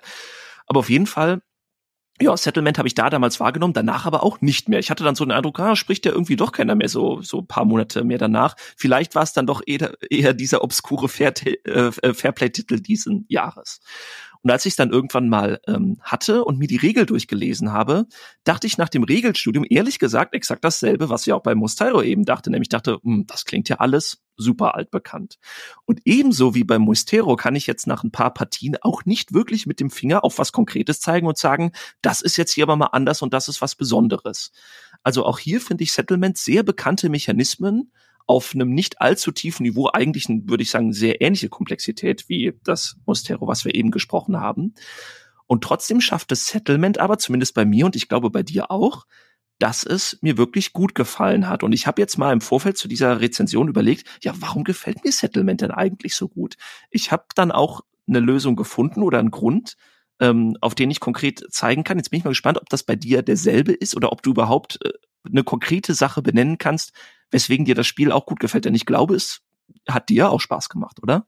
Ja, es hat mir Spaß gemacht und es macht mir auch nach wie vor Spaß. Also es wird jetzt nicht mein Jahreshighlight-Titel, aber es ist ein Spiel, das ich gerne spiele und was eben in so einem ganz unteren Kennerbereich angesiedelt ist und damit sehr zugänglich ist für viele. Und das ist etwas, was mir gut gefällt. Ähm, es hat eine schöne Zugänglichkeit, es ist nicht aufwendig, es ist nicht grüblerisch und trotzdem äh, muss man eben ein bisschen planen. Was mir gut gefällt, ist, ich plane manchmal Dinge, von denen ich nicht weiß, was ich eigentlich plane. Also ich sage, ich möchte jetzt hier so eine Landschaft erkunden, weil ich brauche vielleicht noch eine bestimmte Ressource oder ich möchte vielleicht sogar, dass ein bestimmtes Monster kommt, um das besiegen zu können, um dann dessen Belohnung zu kassieren. Ähm, und dann decke ich so ein Plättchen auf und dann ist es immer wieder eine Überraschung, oh, was erkundige ich oder was erkunde ich eigentlich in meinem, äh, in meiner Besiedlung. Ähm, und mir gefällt diese, dieser, diese Planung, welche Helden brauche ich oder welche Helden möchte ich einladen, welche Ressourcen brauche ich dafür? Und ich habe dann immer mal wieder, ich will nicht sagen einen Kettenzug, aber ich kann eben so mehrere Belohnungen gleichzeitig triggern. Und das macht mir schon Spaß, wenn ich dann so zwei, drei Gebäude gebaut habe, dann meinen mein Arbeiter da reinzusetzen und sagen, so cool, jetzt kriege ich die Belohnung und die Belohnung und die Belohnung. Und mit der lade ich den Helden ein und den Helden ein und den Helden ein. Und der bringt mir noch einen Bonussiedler. Und mit dem kann ich dann da jetzt oben noch was einsetzen und was bauen, für das ich dann wiederum Punkte bekomme oder so. Also da sind so Elemente drin, die die Züge ähm, schön miteinander verzahnen oder verschachteln oder die eben mir, wenn ich einen Zug gemacht habe, nochmal eine Möglichkeit geben, den Zug zu erweitern um etwas, was dann auch wieder interessant ist. Und das ist was, was mir hier gut gefällt, dass ich einfach interessantere Entscheidungen treffen muss und ein bisschen vorausplane, manchmal ein bisschen ins Blaue plane, aber eben plane. Und wenn das dann aber gelungen ist, dann gefällt mir das total gut. Und dann ähm, habe ich eben in jeder Runde nochmal so ein Artefakt, was ich nehmen kann, was mir dann nochmal, hatte ich eben gesagt, Bonus bringt oder einen kleinen Vorteil. Und wenn ich dann genau das Artefakt noch erwische, was ich, was ich gerade brauche, um, um, um so einen Zug auszuführen, auf den ich mich gerade gefreut habe, dann ist das eben so ein kleiner, so eine kleine Dopaminausschüttung und macht dann eben Spaß. Und das bei eben keinen komplexen Regeln oder Abläufen. Mir ging es wie dir, beim Lesen der Anleitung dachte ich so, boah, ja, mal gucken. Aber beim Spielen merkt man dann eben doch, da steckt mehr drin, auch ein bisschen mehr an Taktik oder an, an spielerischen Möglichkeiten. Und das ist was, was mir dieses Spiel ähm, eben zu einem werden lässt, was mir, was mir gut gefällt und was ich wirklich gerne spiele. Da stimme ich dir völlig zu. Also ähm, in Settlement, wir spielen sechs Runden, die funktionieren übrigens auch alle exakt gleich. Das finde ich fast noch einen kleinen Schwachpunkt des Spiels. Also da hätte ich mir gewünscht, dass vielleicht nach Runde zwei und vier ein Ereignis auftritt oder vielleicht in den späteren drei Runden gibt's dann irgendwie neue Plättchen, die ein bisschen stärker sind oder so. Nee, das ist im Prinzip alles sehr bodenständig. Aber das, was du angesprochen hast, Settlement schafft, äh, schafft das, was wir an so Spielen wie ähm, an so komplexen Brechern wie Terra Mystica oder die äh, verlorenen Ruinen von Anak was wir da so abfeiern, nämlich diese Aktionskaskaden, also dass du denkst, hey, wir spielen nur fünf Runden, das ist doch viel zu wenig, aber trotzdem sind die so vollgestopft, weil dann bekommst du für deine Aktion eine neue Ressource, ah, damit kann ich ja wieder das machen und danach kann ich dann das machen. Und das schafft Settlement auch, zwar in einem deutlich seichteren Kosmos oder in einem, ich sag mal, bisschen einstiegsfreundlicheren Kosmos, aber auch hier ist es so, dass du denkst, oh, okay, ich deck das neue Plättchen auf, jetzt kommt da ein Monster, okay, wenn ich das besiege, kriege ich jetzt einen Diamant, dann habe ich zwei Diamanten, die kann ich eintauschen in eine Ressource, dann kann ich mir den Held hier unten kaufen, der bringt mir zwei neue neue weiße Arbeiter. Das heißt, ich kann dann wieder neue Aktionen machen, die vorher nicht gingen. Und das macht die Entscheidung wirklich spannend, interessant, nicht banal. Und es macht auch Spaß, sich zu überlegen, mache ich jetzt lieber die Aktion oder die Aktion, weil äh, die bringen mir beide was, aber die ermöglicht mir dann vielleicht, dass ich noch mehr Sachen machen kann. Das gefällt mir in dem Spiel wirklich auch gut. Ich habe ja eben Terra Mystica schon genannt. Übrigens die Privilegien aus Terra Mystica, die hat man dann auch einfach mal so übernommen. Das sind jetzt hier die Artefakte. Funktioniert genau gleich. Sobald ich passe, tausche ich das aus mit einem der nicht gewählten. Und auch die bringen mir dann immer einen netten Bonus. Macht, auch hier macht Spaß, sich zu überlegen, okay, will ich in meinem, in meiner nächsten Runde Ressourcen eins zu eins tauschen können? Oder will ich lieber immer einen Kristall mehr bekommen, wenn ich ein Monster verkloppe oder so? Und ja, das sind alles wirklich bodenständige, simple, mancher könnte auch sagen seichte, verschiedene Aktionen, die einem das Spiel anbietet. Auch diese wahren Produktionsketten, die mir diese Gebäude ermöglichen, die sind alle super simpel. Also es gibt keine einzelne Aktion, die jetzt irgendwie eine größere Komplexität bietet. Aber die Mischung ist wirklich toll gelungen. Da bin ich wirklich beeindruckt von dem Spiel, ähm, wie viel Spaß mir das tatsächlich macht. Und das gerade, du hast ja eben schon gesagt, von dem Autor Mysterium. Äh, Detective Club kenne ich auch noch von ihm. Die mhm. anderen Spiele, die er bisher gemacht hat, waren mir nicht bekannt. Das heißt Mysterium eigentlich. Park noch halt, ja ja, so Spiele, die man, wo man sagen kann, okay, das ist eher vielleicht einer für Assoziations- und Kommunikationsspiele, der wirklich so ein schönes, rundes Eurogame und ein zugängliches Eurogame ähm, rausgebracht hat. Ich habe es auch schon mit Leuten gespielt, die eher weniger spielen ähm, oder zumindest gelegentlich spielen. Und auch denen hat das wirklich gut gefallen. Also für mich eine totale Überraschung Settlement ich habe es auch mit Leuten gespielt, die wenig spielen und ich habe so Freude dran, wenn die dann sowas wie einen Kettenzug entdecken. Also wir haben das dann, wenn wir das ein paar Mal gespielt haben, dann, dann rechnen wir schon damit, dass das passiert oder planen vielleicht auch ein bisschen drauf hin. Manchmal gelingt es, wenn dann eben das Monster kommt, was wir brauchen und manchmal auch nicht. Aber dann gibt es Leute, die sagen, ach, guck mal, ach, jetzt habe ich ja noch so einen Diamanten. Oh, jetzt kann ich noch das machen.Ach, cool, und jetzt baue ich noch das Holz. Oh, dann habe ich noch einen Arbeiter bekommen von dem Helden. Dann setze ich den unten noch in meiner, in meine äh, Gebäude oder in meine Dorfzeile ein. Wie heißt sie? Weiß ich mir sieht, also ne, in diese untere Dorfzeile und dann aktiviere ich jetzt die drei Häuser und wenn die dann so einen Spaß haben, daran zu entdecken, dass das passiert. Und deswegen finde ich das ein wunderbares Gateway-Spiel für Leute, für die eben sowas wie Anak noch zu komplex ist und zu kompliziert ist, ähm, die also vielleicht gehobene oder sattere Kenner Kennerspiele vielleicht noch nicht kennen oder nicht spielen. Es ist wirklich ein, ein total gut zugängliches und, und äh, absolutes Gateway-Spiel mit auch einer ganz entspannten Spielzeit. Das hat man in einer Dreiviertelstunde gut gespielt, vielleicht mal in der Stunde, wenn du es mit vier Leuten spielst. Ähm, aber es ist eben ähm, dadurch, finde ich, sehr, sehr entspannt, sehr, sehr zugänglich möglich. Ähm, und auch nach einigen Partien, ja, es wiederholt sich natürlich ein bisschen. Du hast es eben gesagt, ich würde mir auch so ein paar Ereigniskarten wünschen oder vielleicht Möglichkeiten, dass ich mal dir was kaputt mache oder dir mal ähm, äh, da mal rübergehe und dann, ja, das magst du immer nicht so, ich weiß, äh, dass ich dann mal sage, ja, jetzt klaue ich dir vielleicht gerade mal noch eine Ressource aus deinem Stapel. Also so Kleinigkeiten, wo man sich noch so ein bisschen gegenseitig ärgern kann, sowas mag ich ja immer. Ähm, und, und, und es wiederholt sich dann alles ein bisschen, aber auch nach einigen Partien habe ich doch noch viel Spaß und werde es immer wieder auch mit, mit auf den Tisch bringen, denen ich Lust habe, äh, Worker Placement Spiele, leichte Kennerspiele mal beizubringen und zugänglich zu machen. Also für mich auch ein echter Überraschungstitel, der auch so schnell nicht ausziehen wird bei mir. Ja, sehr schön. Dann komme ich mit meinem letzten Titel für heute und das ist jetzt, bevor wir dann, glaube ich, äh, mit dir noch mal einen kleineren Titel in den Ring werfen, äh, dann die dritte große quadratische Schachtel, die ich heute mitgebracht habe. Und es ist ein Spiel aus der Stefan Feld City Collection, die bei Queen Games ja nun letztes Jahr dann endlich auch mal erschienen ist, äh, nämlich die Nummer zwei Amsterdam ein Spiel, ähm, wo wir jetzt sagen könnten, thematisch sind wir eigentlich sehr nah dran bei East India Companies. Wir machen eigentlich was Ähnliches. Bei Amsterdam hat man es jetzt aber geschickt äh, geschafft, dieses problematische Kolonialisierungsthema zu umschiffen. Zwinker, Zwinker, Wortspiel. Oh, das ist ja geschickt geworden. Ja, denn bei Amsterdam handelt es sich, wie auch bei allen anderen Spielen dieser City Collection, abgesehen von Marrakesch, um ein, ähm, ja nicht eine Neuauflage, ein Reimagining eines äh, älteren Stefan Feld Spiels. Das ist in dem Fall der Titel Macau, der 2009 bei Alea erschienen ist. In Macau waren wir eben tatsächlich damals noch portugiesische Kaufmänner im 17. Jahrhundert, die eben wieder aus dem fernen Osten Waren nach Europa gebracht werden. Jetzt sind wir aber bei Amsterdam, sind wir niederländische Kaufleute im 19. Jahrhundert und mit Kolonialisierung hat das nichts mehr zu tun, sondern wir stellen jetzt unsere Waren direkt in der Stadt her, in verschiedenen Stadtteilen und äh, bringen die dann einfach nur mit den Schiffen in die ähm, Kontore oder in die Lagerhäuser, die sich im Hafen befinden. Also alles, was irgendwie problematisch sein könnte, hat man mal schön ausgetauscht. Spielerisch hat man aber sehr wenig ausgetauscht, denn das Spiel, das Original Macau steckt in Amsterdam fast zu 100 Prozent drin, plus vielleicht noch mal so 30 Prozent extra. Also es wurde einiges dazugepackt. Bevor wir dazu kommen, aber sagen wir erstmal, was mache ich in dem Spiel denn überhaupt? Wir spielen zwölf Runden und in diesen Runden, es gibt auf dem Spielplan sowohl Amsterdam mit seinen verschiedenen Stadtbezirken, da setzen wir uns im Laufe des Spiels, besetzen wir die Stadtbezirke, weil wir da ein großes Gebiet ähm, ähm, belegen wollen, aber sie bringen halt eben auch Waren und diese Waren, klassisch Pickup and Deliver, ähm, transportieren wir dann mit unserem Schiff äh, über den oberen Teil des Spielplans. Da haben wir so ein ja, Wegenetz quasi über ähm, die, die Grachten oder, oder eben über das Meer äh, zu den verschiedenen ähm, Kontoren der Stadt Amsterdam. Und da ist dann, hat jede Ware ihr eigenes Lagerhaus und da müssen wir die dann hinbringen und das bringt Siegpunkte. Das ist aber bei weitem nicht das Spielgefühl ähm, bestimmte Element. Da gibt's noch einige Sachen mehr. Was es nämlich zum Beispiel noch gibt, sind 132 Spielkarten, die nicht ganz alle unterschiedlich sind, aber die meisten sind unterschiedlich. Und ähm, davon bekomme ich jede Runde eine plus eine noch äh, vor Spielbeginn. Das heißt, ich habe also im Laufe des Spiels kriege ich 13 Karten und die haben alle unterschiedliche Effekte. Also die bringen mir an verschiedenen Stellen, wenn ich diese Ware abliefer, kriege ich einen Siegpunkt mehr oder ich kann jede Runde eine Münze in das tauschen. Hm, also da ähm, bietet das Spiel ja etwas, was es mittlerweile schon in einigen Spielen gab, nämlich so einen fetten Stapel Karten, die mir jedes Mal irgendwie andere Vorteile bringen und das Spielgefühl anders ordnen.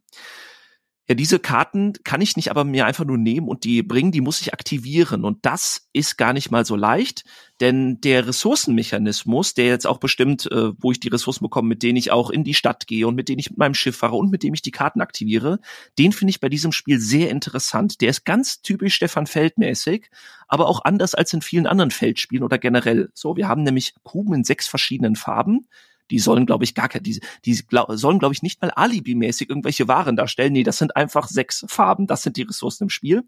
Und zu jedem, ähm, zu jeder Farbe gibt es einen klassischen W6-Spielwürfel mit den Augen von eins bis sechs. Und jede Runde würfeln wir diese Würfel und alle Spieler dürfen gleichzeitig zwei Würfel bestimmen und die bestimmen dann die Augenzahl bestimmt, wie viele Kuben erhalte ich und die Farbe des Würfels bestimmt halt eben, in welcher Farbe erhalte ich die. Das heißt, wenn ich jetzt zum Beispiel die lila 6 wähle und die orangene 2, kann ich mir diese Runde sechs lila Würfel, Kuben nehmen und zwei orangene. Die habe ich aber nicht sofort zur Verfügung, sondern die lege ich an meine, früher war es eine Windrose, jetzt heißt es, glaube ich, ein Rondell äh, kann man mit den letzten Jahren am ehesten mit diesem Aktionsrondell von Wasserkraft, glaube ich, vergleichen. Ähm, ich lege diese Kuben dann an den Slot der entsprechenden Nummer und danach drehe ich den eins weiter. Das bedeutet, wenn ich also zum Beispiel eine graue Eins wähle, dann kriege ich nur einen grauen Würfel, den habe ich aber sofort diese Runde zur Verfügung, weil das wird ja eins weitergedreht auf die Eins, kann ich sofort benutzen. Wenn ich hingegen die, eine Sechs wähle, kriege ich sechs Kuben, also mehr, besser, mehr Aktionsmöglichkeiten, aber die kommen erst in sechs Runden dran. Ähm, und das ist so, finde ich, ein sehr cleverer und auch interessanter Mechanismus zu überlegen, welche Kuben will ich später haben? Will ich viel in ferner Zukunft haben oder will ich jetzt schnell die, die kurze Belohnung haben?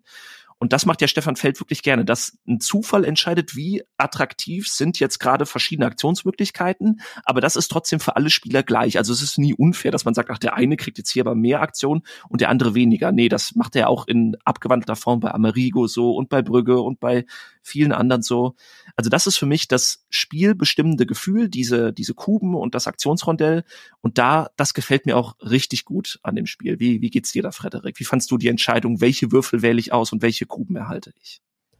Ja, ich finde die, finde die interessant und wichtig, weil du ja jede Runde, du hast es eben angesprochen, Karten bekommst aus dieser Vielzahl an Karten und die liegen dann auf deinem Tableau. Da ist aber eine, eine begrenzte Anzahl an Karten nur erlaubt. Und wenn ich dann Karten nehmen müsste und sie dann nicht platzieren kann, bekomme ich Strafpunkte. Also möchte ich möglichst viele verschiedenfarbige dieser Kuben haben, um dann diese Karten nach und nach zu aktivieren und dann nutzen zu können. Und ich finde diese Herangehensweise total interessant. Und das ist so, so das, was bei diesem Spiel ähm, eine der spannendsten Entscheidungen ist, wie viel, wie gierig bin ich ähm, zu einem späteren Zeitpunkt oder wie genügsam bin ich, um jetzt schnell noch mal eben was machen zu können. Denn wenn ich keine Kuben in meinem Rondell habe oder auf meinem Drehteller, dann habe ich eben auch Strafpunkte, die ich bekomme oder eine Strafe. Das heißt, ich muss darauf achten, dass einerseits die Kuben einigermaßen gleichmäßig verteilt sind über meine Drehscheibe. Andererseits brauche ich eben natürlich auch in der nächsten oder in der übernächsten Runde kurzfristig Kuben, um überhaupt Aktionen machen zu können. Und manchmal lohnt es sich eben auch ein bisschen länger zu sparen, um dann halt in Runde fünf oder sechs gleich so einen riesen Schwung an Kuben ausgeschüttet zu bekommen. Denn auch hier darfst du die Ressourcen bis auf eine, das ist ja der Unterschied zwischen Macau und Amsterdam. Ähm, eine Ressource darfst du, glaube ich, bei Amsterdam sparen, bei Macau keine ähm, um sie in der, in der nächsten Runde zu verwenden. Und deswegen ist so dieses Management der Ressourcen, wie viel nehme ich mir von welcher Farbe, ähm, finde ich einen total interessanten Mechanismus, weil ich ja ähm, ja mit diesen Ressourcen, die heißt tatsächlich einfach Ressourcen, eine Vielzahl an Aktionen machen kann und die auch sehr genau planen muss. Das heißt, ähm, man muss sehr genau überlegen, welche Farbe nehme ich, welche Anzahl nehme ich und wann stehen mir die überhaupt zur Verfügung. Ähm, und deswegen sind wir hier sehr am oberen Ende eines Kennerspiels angelangt, wahrscheinlich sogar tief schon im Expertenspielbereich unterwegs. Äh, denn das ist ja überhaupt nicht trivial. Was mache ich mit den Ressourcen? Wann brauche ich die und wie viele brauche ich davon? Ja, Amsterdam ist dann deutlich eher nochmal ein Expertenspiel, als es Macau damals war, denn alles, was wir bisher so beschrieben haben, trifft auf, trifft auch auf das Original zu. In Amsterdam wurden dann aber noch mal sehr viele weitere Mechanismen reingepackt. Es gibt dann auf einmal noch Dockarbeiter, die ich aufladen kann, die zu bestimmten Orten ähm, gebracht werden wollen. Es gibt ähm, Marktplättchen, die gab es in einer abgewandelten Form schon mal vorher, aber jetzt kann ich mir auch andere Sachen dafür kaufen als jetzt Musikpunkte. Ähm, wir haben Jokerfelder, wo ich beliebige Waren hinliefern kann. Ähm, es ist jetzt auch nicht mehr so leicht, die Waren einfach abzugeben. Ich, ähm, bei Macau musste ich die einfach nur einsammeln und konnte dann ablegen. Jetzt gibt's noch so diesen Zwischenverladeschritt. Ich muss eventuell erst an Kranfeld fahren. Also da wurde quasi das, das ähm, Abliefern noch mal ein bisschen erschwert. Und dann gibt's noch diese kleinen Module. Es gibt den Schwarzmarkt, wo ich Waren hinliefern kann. Es gibt Spielendeaufträge. Es gibt ähm, Sonderfiguren, die ich in die Stadt stellen kann. Also da kommt noch mal sehr viel rein. Die machen das Spiel deutlich komplexer, auch we deutlich weniger einsteigerfreundlich. Ähm, ob das Spiel jetzt dadurch besser ist, das ist, was heißt schwer zu beantworten. Also für mich, ich bin ja ein glühender Fan von Macau und habe das wirklich schon sehr, sehr häufig gespielt. Ich war quasi sehr dankbar, dass ich in Anführungsstrichen mal eine Erweiterung für Macau erhalten habe, denn Amsterdam ist quasi äh, Macau plus eine Erweiterung. Ähm, das finde ich wirklich schön. Ich mag die neuen, also nicht alle, aber viele neuen Elemente nehme ich dann gerne mit rein. Ob sie das Spiel jetzt aber besser machen, ja, weiß ich nicht. Ich meine, Frederik, wir, du hast auch jetzt schon beide Versionen gespielt. Wir haben gemeinsam Amsterdam und gemeinsam Macau gespielt. Wie hast du da den Unterschied wahrgenommen zwischen den beiden Spielen? Ich hatte ja die undankbare Reihenfolge und habe erst Amsterdam gespielt und dann Macau. Äh, und Amsterdam, wenn du Macau nicht kennst, ist natürlich deutlich erschlagender oder deutlich äh, unzugänglicher zunächst mal, ähm, denn äh, da steckt, da stecken so viele Möglichkeiten oder so viele Aktionen drin, die du machen kannst. Die Figuren aufladen, deine deine Handelsschiffe da über diese Grachten fahren, diese Verladekräne, wo du dann wieder noch was auf und abladen kannst. Äh, du hast, du musst die Mehrheiten bilden in den Stadtvierteln. Also es ist so eine Vielzahl an Entscheidungen notwendig, die ähm, zum Teil mich in den ersten Partien ein bisschen überfordert haben oder die so ein bisschen anstrengend empfunden habe, wohingegen Macau ich als sehr zugänglich empfunden habe, weil du da deutlich weniger Aktionen hast und deutlich weniger schwierige Entscheidungen triffst. Du ähm, hast aber beim Amsterdam natürlich ein bisschen mehr Vielfalt und mehr Abwechslung da drin. Ähm, so, und wenn jetzt jemand sagt, ich, ich suche ein leichter zugängliches Spiel oder möchte erstmal mich ein bisschen da reinbegeben, dann ist Macau sicherlich die bessere Wahl. Fun Fact, es ist natürlich nicht mehr gut erhältlich, also da musst du schon Mondpreise zahlen auf eBay oder auf, äh, auf anderen Marktplätzen, jetzt hätte ich fast wieder einen anderen genannt, also musst relativ viel Geld bezahlen. Das musst du bei Amsterdam auch, aber es ist auf jeden Fall zugänglich oder erhältlich, äh, verlagsseitig. Ähm, ich mochte beide Spiele. Wenn ich was spielen will, was ich mal so schnell an einem Nachmittag oder Abend spiele, dann würde ich wahrscheinlich eher zu Macau greifen, was ähm, deutlich schneller geht, deutlich fluffiger geht. Ähm, und wenn ich ein bisschen mehr Zeit habe und vielleicht noch mehr grübeln will oder meine Aktionen noch stärker optimieren will, dann ist es Amsterdam, bei dem ich überdies viel mehr Platz brauche. Also ich habe wirklich einen großen Esstisch, du kennst ihn, äh, und da ist es wenn du Amsterdam zu dritt spielst, schon echt voll, weil du hast diese ganzen Karten, die du unterbringen musst. Du hast ein eigenes Ablagetableau für die Ressourcen. Ist überhaupt nicht nötig, dass die dann noch auf einem eigenen Tableau liegen, wo dann so fünf Kontore aufgedruckt sind, äh, auf denen du dann diese Würfel sortierst. Und, und ich habe das dann am Anfang immer gemacht, oder sechs sind sogar. Sechs Kontore, dann noch die Münzen. Also du musst da richtig, äh, brauchst da richtig viel Platz, um das ganze Spiel erstmal aufzubauen. Der Plan ist deutlich größer, also ist insgesamt alles ein bisschen üppiger. Uh, the more the merrier. Irgendwie wurde das Ganze ein bisschen überbordend gestaltet. Ähm, es ist Queen Games typisch auch alles durch einen ordentlichen Farbtopf gefallen. Diesmal nicht von äh, Franz Vohwinkel äh, illustriert und gestaltet, sondern von Christian Fiore, Clemens Franz, Patricia Limberger und Andreas Resch, aber eben in dieser sehr knalligen und sehr farbenfrohen äh, Queen Games Optik. Ähm, und mir gefällt dieses Schlichte und dieses etwas und äh, unterkomplex ist es nicht, aber etwas zugänglichere, was Macau bietet, dann doch überwiegend besser. Wenngleich, wenn ich einen schönen Expertenkracher auf dem Tisch haben will, wo man durchaus ein bisschen grübeln kann, ist Amsterdam sicherlich die bessere Wahl. Ja, das sehe ich ganz genauso. Auch deine, deinen Kritikpunkt mit, man braucht zu viel Platz auf dem Tisch, finde ich auch ein bisschen anstrengend bei ähm, Amsterdam. Du hast ja schon alles jetzt erklärt, was größer ist. Auch die Karten sind ja alle doppelt so groß als bei Macau. Also auch dafür benötige ich viel mehr Platz. Ähm, vielleicht ist die, das Design mittlerweile jetzt ein bisschen zeitgemäßer als noch bei Macau. Ich schätze es aber auch wirklich beim Alea-Titel, dass ich dafür nicht so super viel ähm, Platz auf dem Tisch brauche. Bei den Karten ist es noch so, im Gegensatz zu Macau, da hatten alle Karten Text wird jetzt, wie das ja heute häufig gemacht wird, wird das Material komplett sprachneutral gehalten. Das sorgt aber natürlich auch dafür, dass man so ein Ikonografie-Overload ähm, hat. Also es ist natürlich, man kann äh, der City Collection anrechnen, dass da die gleichen, dass da spieleübergreifend die gleichen Symbole für gleiche Effekte genutzt werden. Also zum Beispiel auf den Aktionskarten von nicht Brügge, sondern Hamburg ähm, ist das genauso dargestellt wie auf ähm, wie bei Amsterdam. Das heißt, man kommt dann da schneller rein, aber halt dadurch, dass der ganze Text fehlt. Man kann übrigens auch bei Queen Games extra Aktionskarten kaufen, wo dann nochmal der Text draufsteht, aber die, die beiliegen, die sind halt nur mit Ikonografie und da muss man dann vieles nochmal nachlesen, wie wie funktioniert das jetzt nochmal gleich. Ähm, ja, deswegen, also ich habe auch da Kritikpunkte an dem Spiel. Zum größten Kritikpunkt komme ich gleich zum Schluss noch. Vorher will ich dann aber noch mal sagen, bevor das zu negativ rüberkommt.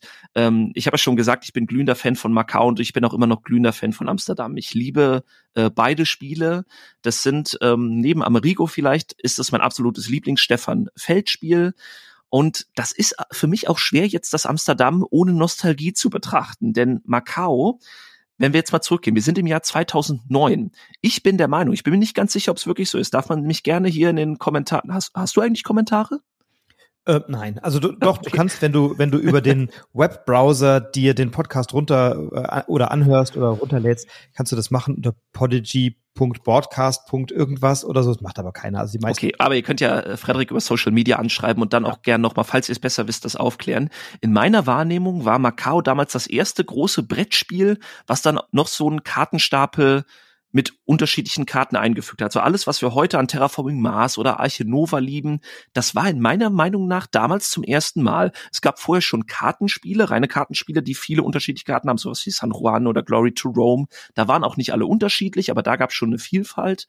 Und es gab theoretisch auch vorher schon Agricola, da hast du ja auch viele einmalige Karten, aber die zieht man ja nur einmal zu Beginn und dann spielt man das ganze Spiel über vielleicht drei davon aus oder so. Das ist für mich auch nicht so vergleichbar. Aber dieses Ding, okay, zusätzlich zu einem eigentlich komplexen Brettspiel, das ich hier schon spiele, bekomme ich dann noch so viele unterschiedliche Karten. Das hat mich damals bei Macau megamäßig weggeflasht. Zusätzlich zu diesem Würfel-Kubus-Mechanismus, der mir auch schon immer gut gefallen hat. Diese Sache mit den Karten, also das war für mich dann der heilige Gral. Ich habe ja nie bei den Prädagogen oder beim Hashimitenfürst oder so, haben wir nie irgendwie mal so eine Top 10 oder Top 100 of All Time gemacht. Das habe ich nur einmal gemacht, als ich mich damals per Boardgame Geek angemeldet habe. Da konnte man so für seine Profilseite seine zehn Lieblingsspiele äh, angeben. Und ich weiß, da habe ich Macau damals auch reingewählt. Also für mich ist das ein All-Time Favorite, All-Time Classic. Wenn man das natürlich jetzt erst kennenlernt als Amsterdam, dann kann das gar nicht mehr den gleichen Effekt haben, weil eben Spiele mit eben so vielen verschiedenen Karten, das kennen wir heute schon von anderen Titeln, auch von eben den ganz großen, die ich ja eben schon genannt habe. Also ich bezweifle stark, dass mich das heute, wenn ich das neu kennengelernt hätte, genauso weggeflasht hätte wie damals in Macau. Aber ich muss das ja auch gar nicht trennen. Ähm, ich denke, ich habe das klar gemacht. Deswegen, also ein Spiel, das ich heute immer noch sehr, sehr gerne spiele. Ich als Macau-Fan bin dankbar über die neuen Elemente, die dazu kamen. Ob man die jetzt unbedingt braucht oder ob die Neueinsteigern zu empfehlen sind, da gehe ich eigentlich mit dir. Da finde ich, da hat auch das schlankere Macau einfach einen sehr guten Job damals gemacht. Aber ich bin einfach nur froh, dass es eine Neuauflage dieses Spiels gibt und dass es somit auch überhaupt mal wieder verfügbar ist. Also ich habe diese Nostalgie nicht bei Macau. Das habe ich äh, ja jetzt erst kennengelernt im Zuge der Vorbereitung. Ähm, äh, zu meiner Schande darf ich das gestehen, aber ich habe Amsterdam wirklich gerne gespielt. Ähm, und, und mir macht mir macht Amsterdam auch Spaß. Also es ist wirklich halt ein knackiger Titel, den kannst du auch nicht mit jedem und in jeder Runde spielen. Ähm, trotzdem macht es das Spiel einem nicht immer leicht. Ne? Also ähm, ich würde gerne über die Grafik noch etwas sagen. Es geht ja zum Beispiel darauf, darum, dass du die Ressourcen auch einsetzt, um dir Warenplättchen dann in Amsterdam zu holen, in den Stadtvierteln und darüber dann auch so Mehrheiten äh, findest. Und wo hast du die Majorität in welchem Stadtteil und wie hängen diese Plättchen zusammen und dafür gibt es dann Siegpunkte und so. Ähm, und ich, ich finde manchmal überhaupt nicht gut erkenntlich, zu welchem Stadtteil gehört denn das jetzt eigentlich? Weil dann liegt dann auf diesem Stadtteil oder auf diesem Haus in diesem Stadtteil liegt dann eben das Warenplättchen und dann ist manchmal für mich überhaupt nicht leicht erkenntlich, welches Plättchen gehört in welchen Stadtteil hinein und wie sind die überhaupt verbunden. Da ist dann vielleicht nur eine ganz kleine Brücke irgendwo eingezeichnet, die dann signalisiert, ja, das gehört noch irgendwie zusammen. Ähm, und da hätte ich mir ein bisschen mehr Klarheit gewünscht, vielleicht mit farblich nochmal hinterlegten Feldern, also dass der komplette Stadtteil nochmal farblich so ein bisschen abgesoftet in dieser Farbe gestaltet ist oder so. Da ist zwar das Design total schön, macht es mir aber beim Spielen insbesondere wenn man es nicht oft spielt, macht es das Spiel ein bisschen schwerer zugänglich an der Stelle. Und das ist etwas, ähm, was, was ich mir wünsche immer bei Spielen, dass sie noch ein bisschen über die Optik, über die Grafik es einem noch ein bisschen leichter machen. Hier gibt so zum Beispiel so zwei Farben, die sehen für mich, wenn die, wenn, wenn das Licht ungünstig ist, sehen die für mich total ähnlich aus. Also dieses Schwarz und dieses Lila zum Beispiel. Oder wenn du ein bisschen farbfehlsichtig bist oder so, so ein bisschen so ein Schleier auf der Brille hast oder so, dann kannst du oder ich kann das zum Beispiel nicht gut unterscheiden. Oder dieses hellbraun und das Orange, die sehen für mich auf dem Plan zum Teil sehr, sehr ähnlich oder sehr, sehr vergleichbar auf. Das mag jetzt vielleicht mein Fehler sein oder mein Problem sein, ähm, aber das finde ich dann eben an der einen oder anderen Stelle etwas äh, unzugänglich. Das vielleicht so als kleiner Kritikpunkt meinerseits noch dazu. Ja. Was, wir, was war deiner noch? Willst du was sagen zur, zur Verfügbarkeit und, und äh, Preispolitik?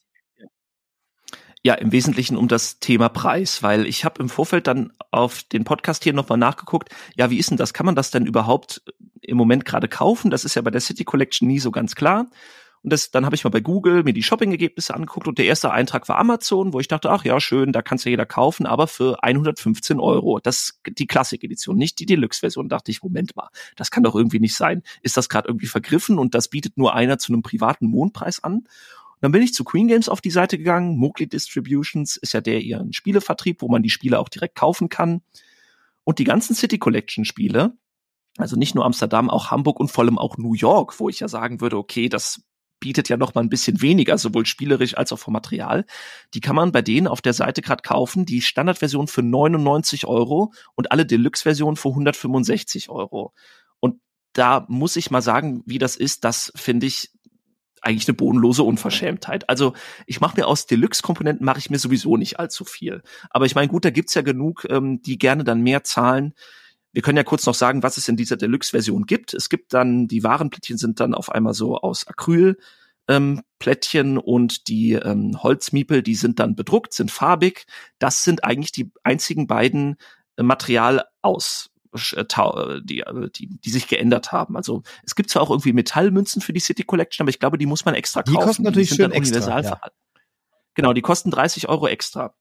Aber dieses neue Material, das kann man sich auch extra kaufen für 35 Euro. Jetzt fragt man sich, okay, also die Classic-Edition plus die, das Deluxe-Material 99 plus 135 Euro. Ja, wieso kostet die Deluxe-Edition dann 165 Euro? Was sind denn jetzt nochmal diese 30 Euro Unterschied? Das ist einmal der dunkle Schuber, der da mitkommt, die tolle Stefan Feld Sammlermünze und im Wesentlichen, und ich glaube, das ist auch das Attraktivste, sind äh, so Inserts. Also ähm, bei Amsterdam habe ich die nie gesehen. Ich kenne die nur aus Marrakesch, da sind die auch wirklich gut. Bei Amsterdam habe ich nur Bilder gesehen. Ich denke, die sind auch, auch wieder spezial angefertigt, aber es sind halt Plastik-Inserts. Also wir reden hier nicht von diesen tollen Lasercut-Holzdingern, ähm, ja, und ich meine, also in der gut, auch in der Originalversion, ähm, der Karton ist äh, äh, prall gefüllt, auch mit nur Tüten, Zipptüten mit Papp und, und Holzmarkern und auch ohne Schachteleinsatz, der da drin steckt. Also ja, es kommt viel mit. Aber auch für die Essential Edition oder für die Classic Edition ein Huni zu verlangen, das finde ich total unverhältnismäßig. Also ich finde auch generell, dass Queen Games da keinen guten Weg eingeschlagen sind mit ihrem ähm, ja Kickstarter-Ding und mal gucken, ob man es im Handel erhält und wir hauen es jetzt richtig drauf. Wir verkaufen das als Liebhaberprojekt, was halt heißt, wir pimpen die Spiele auf, aber verlangen dann auch einen Haufen Asche dafür. Wie siehst denn du die ganze Sache mit dem Preis, Frederik? Ja, ich finde sie auch problematisch. Ähm, also die Spiele sind gut, das ist keine Frage. Aber jetzt wird ein, ein bekanntes Spiel genommen, ein bekanntes Spielprinzip nochmal neu aufgelegt. Es werden vielleicht inhaltlich problematische Dinge, du hast sie angesprochen, entfernt und dann wird es redaktionell nochmal ein bisschen gepimpt. Es kommen vielleicht ein paar Elemente dazu. Ähm, und dann kommt aber ein Spiel raus, was so eine Opulenz irgendwie hat, die aus meiner Sicht dann so ein bisschen aufgesetzt erscheint. Bei Marrakesch habe ich das ja noch irgendwie mitgemacht, weil das Spiel bietet ja auch eine ganze Menge.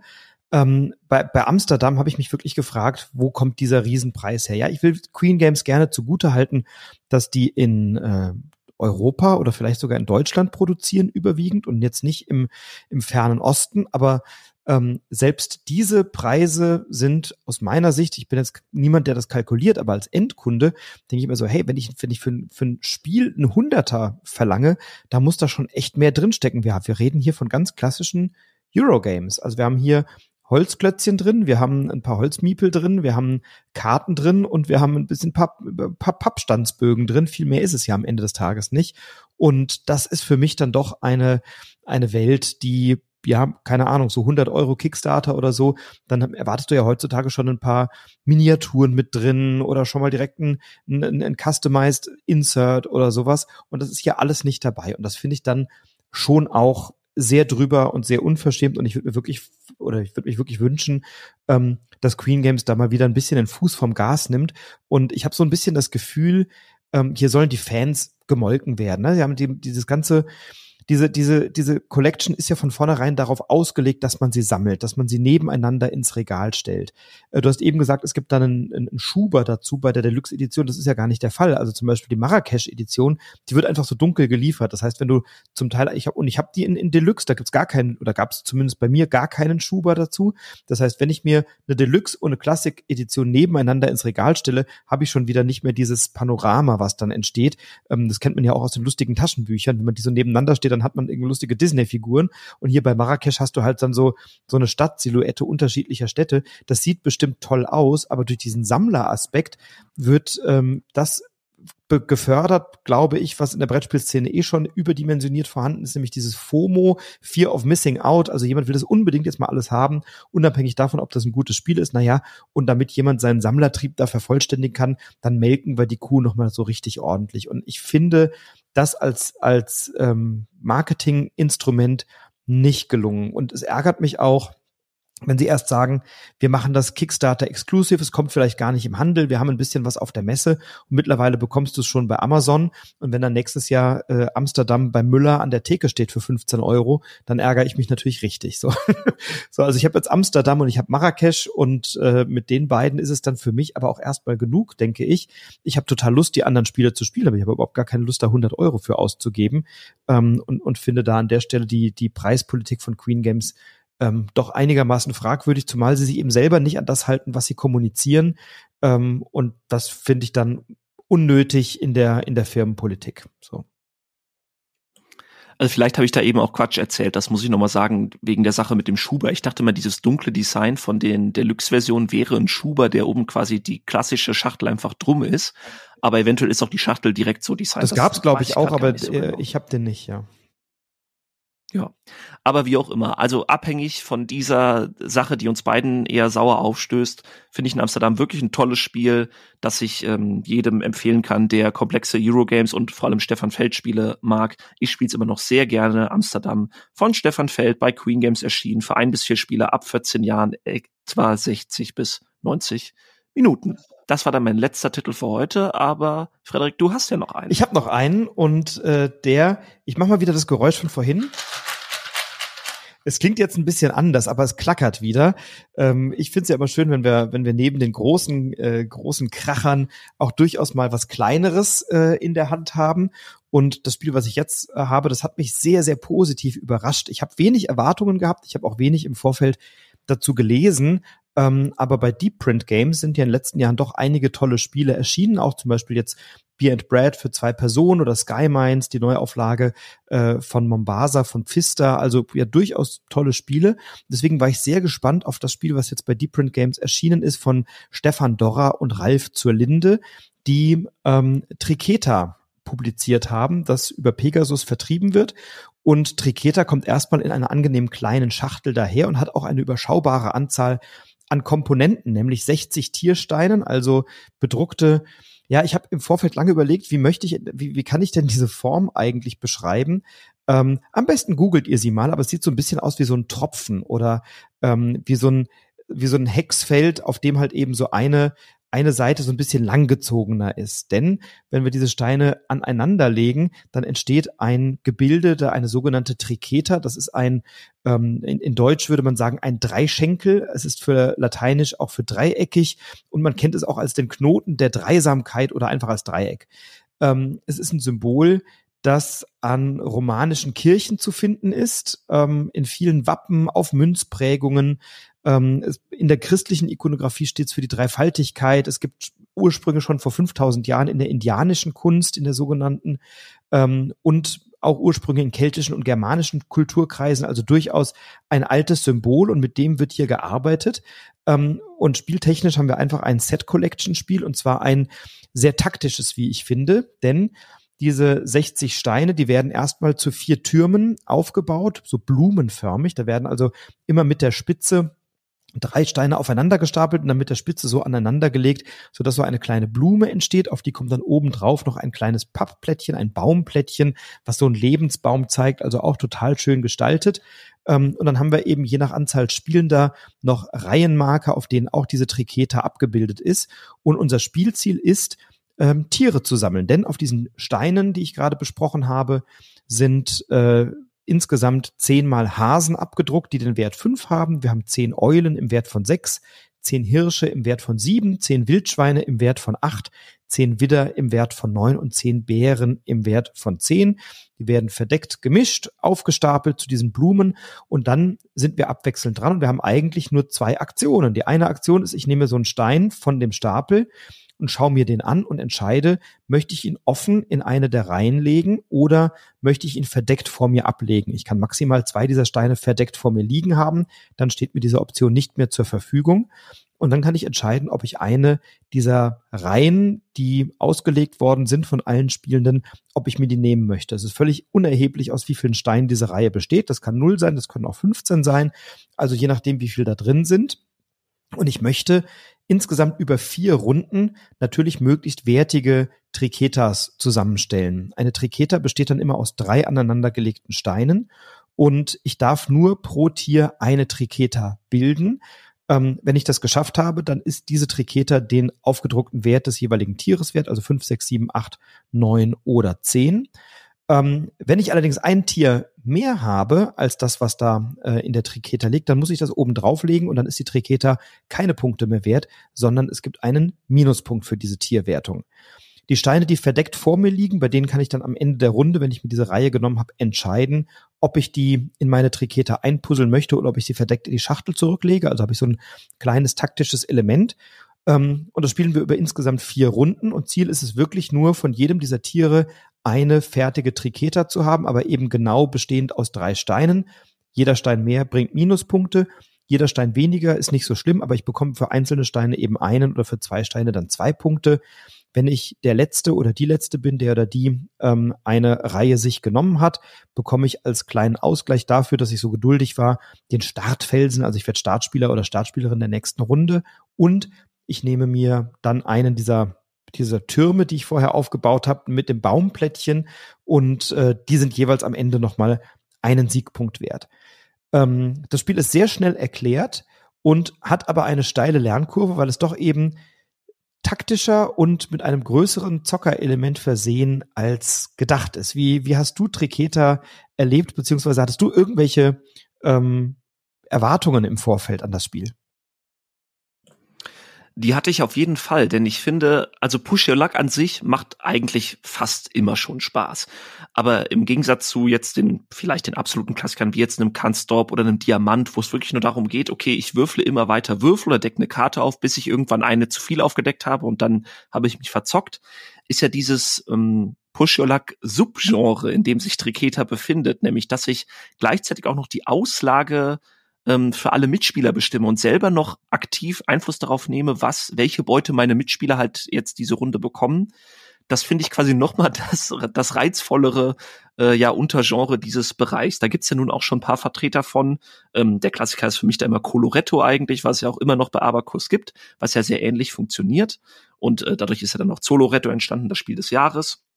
Und ähm, Deswegen finde ich Triketa cool, aber das liegt dann fast eher am Genre als an der konkreten Autorenleistung selbst. Denn ich finde jetzt Stefan Docher und Ralf Zolinde haben jetzt diesem Spielprinzip wenig Neues hinzugefügt? Eigentlich gar nicht. Sie haben vielleicht eher wieder Sachen rausgenommen im Vergleich zum Beispiel äh, Baumkronen letztes Jahr, was wir bei Cosmos hatten. Das war ja auch so ein Spiel, wo ich dann noch ganz viele Sonderaktionen noch hatte. Ähm, Triketa destilliert das eher wieder in die Reinform und präsentiert das aber auch schön hochwertig. Also diese Holzklötze, ähm, die gefallen mir deutlich besser als jetzt zum Beispiel, wenn ich einfach nur Karten sammeln würde. Deswegen Triketa kommt wieder so ein bisschen puristischer daher und ähm, das gefällt mir wirklich sehr gut. Auch, dass es hier bisschen kniffliger ist, genau die am Ende benötigte Anzahl von Elementen jeder Farbe zu sammeln. Denn hier muss ich ja nun mal bei jeder Tierart versuchen, exakt drei Steine zu sammeln. Weniger ist schlecht, mehr ist schlecht. Und genau auf diese drei zu kommen, ist gar nicht mal so leicht, ist trotzdem nicht ähm, random oder so. Also durch, dass ich ja jede äh, Runde zwei Steine mir so offen halten kann, ob ich sie benutzen will oder nicht, kann ich da doch noch ein bisschen mehr Einfluss drauf nehmen, als nur, oh, mein Gegner knallt, mir jetzt den Stein in meine Auslage und dadurch ist mein Zug auf jeden Fall äh, für die Katze.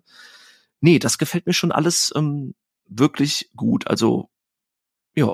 Das, also der, der Push Your Luck, das Push Your Luck Element ist ja eines. Das heißt also zu entscheiden, wie viele, wie, wie gierig bin ich, wie viele Steine nehme ich mir, wie viele lege ich vor mir ab oder beziehungsweise lege ich welche vor mir ab, wann lege ich sie vor mir ab, denn je später ich sie vor mich lege, desto mehr Auswahl habe ich ja dann später auch mal vielleicht äh, Steine zur Seite zu legen, wenn ich die Auslage dann kenne. Ähm, und gleichzeitig kann ich aber eben auch taktischer spielen und kann dir dann eben mal einen Stein in die Auslage legen, der dir sofort deine Triketa zerstört ähm, und du dich dann für diese, für diese Reihe entscheiden musst. Ähm, und das hat natürlich dann etwas zu tun, wie schnell fange ich an, meine Triketas aufzubauen. Es ist überhaupt nicht sinnvoll, am Anfang schon so eine Triketa zu bauen in der ersten Runde, weil die Wahrscheinlichkeit, dass dann genau dieses Steinchen irgendwann kommt, die nimmt natürlich im Laufe des Spiels immer weiter zu. Und insofern haben wir hier mit Timing etwas zu tun. Wir haben es ganz viel natürlich mit Glück zu tun, aber eben auch so ein bisschen mit Taktik. Äh, und es passiert nicht selten, dass man dann vielleicht in den letzten ein, zwei Zügen, man denkt, ach komm, ich will gern diesen Bären noch vervollständigen, weil der bringt mir zehn Punkte und den brauche ich jetzt gerade noch. Naja, dass mir dann gerade einer noch irgendwie irgendein Wildschwein in die Auslage knallt, obwohl da schon meine Triketa längst fertig ist. Und das sind Dinge, die mir an Triketa äh, Spaß machen, Freude machen. Das Schöne ist auch, es ist eben sehr schnell erklärt und sehr schnell erzählt. Man braucht im, im Regelfall, habe ich jetzt, ich habe es wirklich einige Male gespielt mit Leuten, ähm, die brauchen dann mal eine Partie, um, um wirklich zu ermessen, was passiert denn da. Das willst du gar nicht alles theoretisch erklären, sondern sagen, komm, wir machen das jetzt mal. Und wenn du es dann gemacht hast, dann gibt es Leute, die gehen dann mit Minuspunkten aus der Partie raus und andere haben dann vielleicht 30, 35 Punkte. Ähm, das passiert dann eben schnell. Und insofern ähm, ist es ein Spiel mit einer gewissen Lernkurve, äh, was aber, wie gesagt, leicht zugänglich ist, schnell funktioniert und was ich eben auch schön finde, das Material hat eine Haptik, das sieht toll aus, das ist super gestaltet, es kommt komplett ohne Plastik daher. Es wird nämlich in so einem braunen, ähm, ja, wie so einem Versandkuvert, in so einem braunen Briefumschlag mitgeliefert, so liegt das dann in der Schachtel drin. Ähm, also auch da eine schöne Hinwendung äh, zur Natur oder zumindest ohne zu umweltschädigendes Plastik. Und deswegen ist Triketa jetzt ein Spiel, was bei mir häufig auf den Tisch kam, auch noch häufig auf den Tisch kommen wird, weil es auch in 10, 15, 20 Minuten, je nach Anzahl Spielender, auch recht flott gespielt ist und dafür ähm, war, also mir sehr, sehr viel Spaß macht und ich freue mich schon wieder auf die auf die nächsten Partien mal. So ein kleinerer Vertreter bekömmlich äh, zum Abschluss. Kann man schön bei einer Tasse Kaffee noch trinken, äh, spielen und äh, ganz entspannt nebeneinander herpuzzeln. Stimme ich dir in allen Punkten voll und ganz zu. Ich möchte noch das Schachtelcover erwähnen, das mir auch sehr gut gefällt. Dieser Steinbock, der da so äh, vor diesem violetten Hintergrund steht, was so so dieses mythische Naturthema so ein bisschen anteasert. Ähm, also wirklich ein rundes Gesamtpaket, ähm, ja, das auch mir sehr gut gefallen hat. Schön, dass wir da jetzt noch mal so einen schönen Abschlusstitel hatten. Ähm, ach, wobei, nee, eigentlich haben uns ja die meisten Spiele heute gut gefallen oder zumindest mehr positive Überraschungen als oder? Ist das so? Absolut, ja. Und ich finde es ja auch schön, wenn wir, wenn wir einerseits mal über so ein bisschen größere Kracher sprechen, wie Amsterdam oder vielleicht auch wie die East India Companies, aber dann eben auch mal leichter zugängliche Titel drin haben. Und wir haben ja am Anfang der Folge ein kleines Versprechen abgegeben, nämlich dass wir mal darüber spekulieren, ob eines dieser Spiele möglicherweise eine Rolle spielen könnte jetzt bei der Vergabe zum Spiel des Jahres. Die wird äh, zum Zeitpunkt der Aufnahme heute Samstag, am Montag wird es also äh, bekannt gegeben. Ich sehe äh, nach allem, was wir besprochen haben, Mostero ganz klar als Kennerspiel. Absolut. Absolut. He took the words out of my Nein, wir wollen jetzt nicht noch Salz in die Wunde streuen. Ähm, äh, also ich kann mir gut vorstellen, dass Café del Gatto auf der Empfehlungsliste landet zum Beispiel. Ähm, Triketa ist, glaube ich, sehr knapp ähm, zum Stichtag erschienen. Da weiß ich nicht, ob es früh genug da war. Aber auch das ist ein Spiel, was, was auf eine Empfehlungsliste packen würde. Ähm, ich, ich glaube aber nicht, also gibt es, glaube ich, auch noch stärkere Titel dieses Jahr glaube ich auch. Und auch Settlement ist ein Spiel, wo ich sagen würde, an sich wäre das für den typischen Kennerspieler ähm, durchaus geeignet und könnte ihn an komplexere Mechanismen ranführen. Aber ähm, dafür hat das Spiel einfach zu wenig äh, von sich äh, reden machen und auch die ganzen Jurymitglieder. Mir fällt gerade überhaupt niemand ein, der dazu eine Rezension veröffentlicht hat oder so. Dann ist es ja eigentlich schon ein Ding der Unmöglichkeit, dass das auf einmal irgendwo doch auftaucht. Ja, dann haben wir doch einige äh, Spiele heute besprochen. Äh, East India Companies, was im, äh, bei Huch erschienen ist. Café del Gatto von Schmidt Spiele. Mostero, was auch bei Huch in Deutschland erschienen ist. Settlement, was über Asmodee vertrieben wird. Amsterdam aus der Stefan Feld City Collection von Queen Games und Triketa von Deep Print Games bei Pegasus. Ich finde, da ist uns doch eine schöne Auswahl gelungen, mal größerer, mal kleinerer Spiele und ich hatte viel Spaß, mit dir darüber zu sprechen. Ich hoffe, dir ging es ebenso. Mir ging es genauso. Vielen Dank für die Einladung. Hat echt Spaß gemacht und äh, dann sage ich schon mal Ciao so schnell kommst du mir nicht davon. Gäste haben. Ach so, sorry, ich wollte dir das letzte Wort Nein, überlassen. Ich Gäste haben schon so eine Art das letzte Wort. Das ist immer so. Ach, ja, natürlich. Sorry. Kannst du ja schon mal einen schlauen Kalenderspruch ausdenken an der Stelle. ähm, also oh wenn, Gott. wenn euch die Folge gefallen hat, der Chris hat ja vorhin gefragt, gibt es eine Kommentarfunktion? Ja, nicht so wirklich. Also wenn du über den Webbrowser das hörst, dann sicher. Ansonsten schreib mir gerne bei Broadcast-Brettspiel-Podcast bei Instagram oder Broadcast-Spiel bei Twitter. Du bist gar nicht in den sozialen Medien, Chris, ne?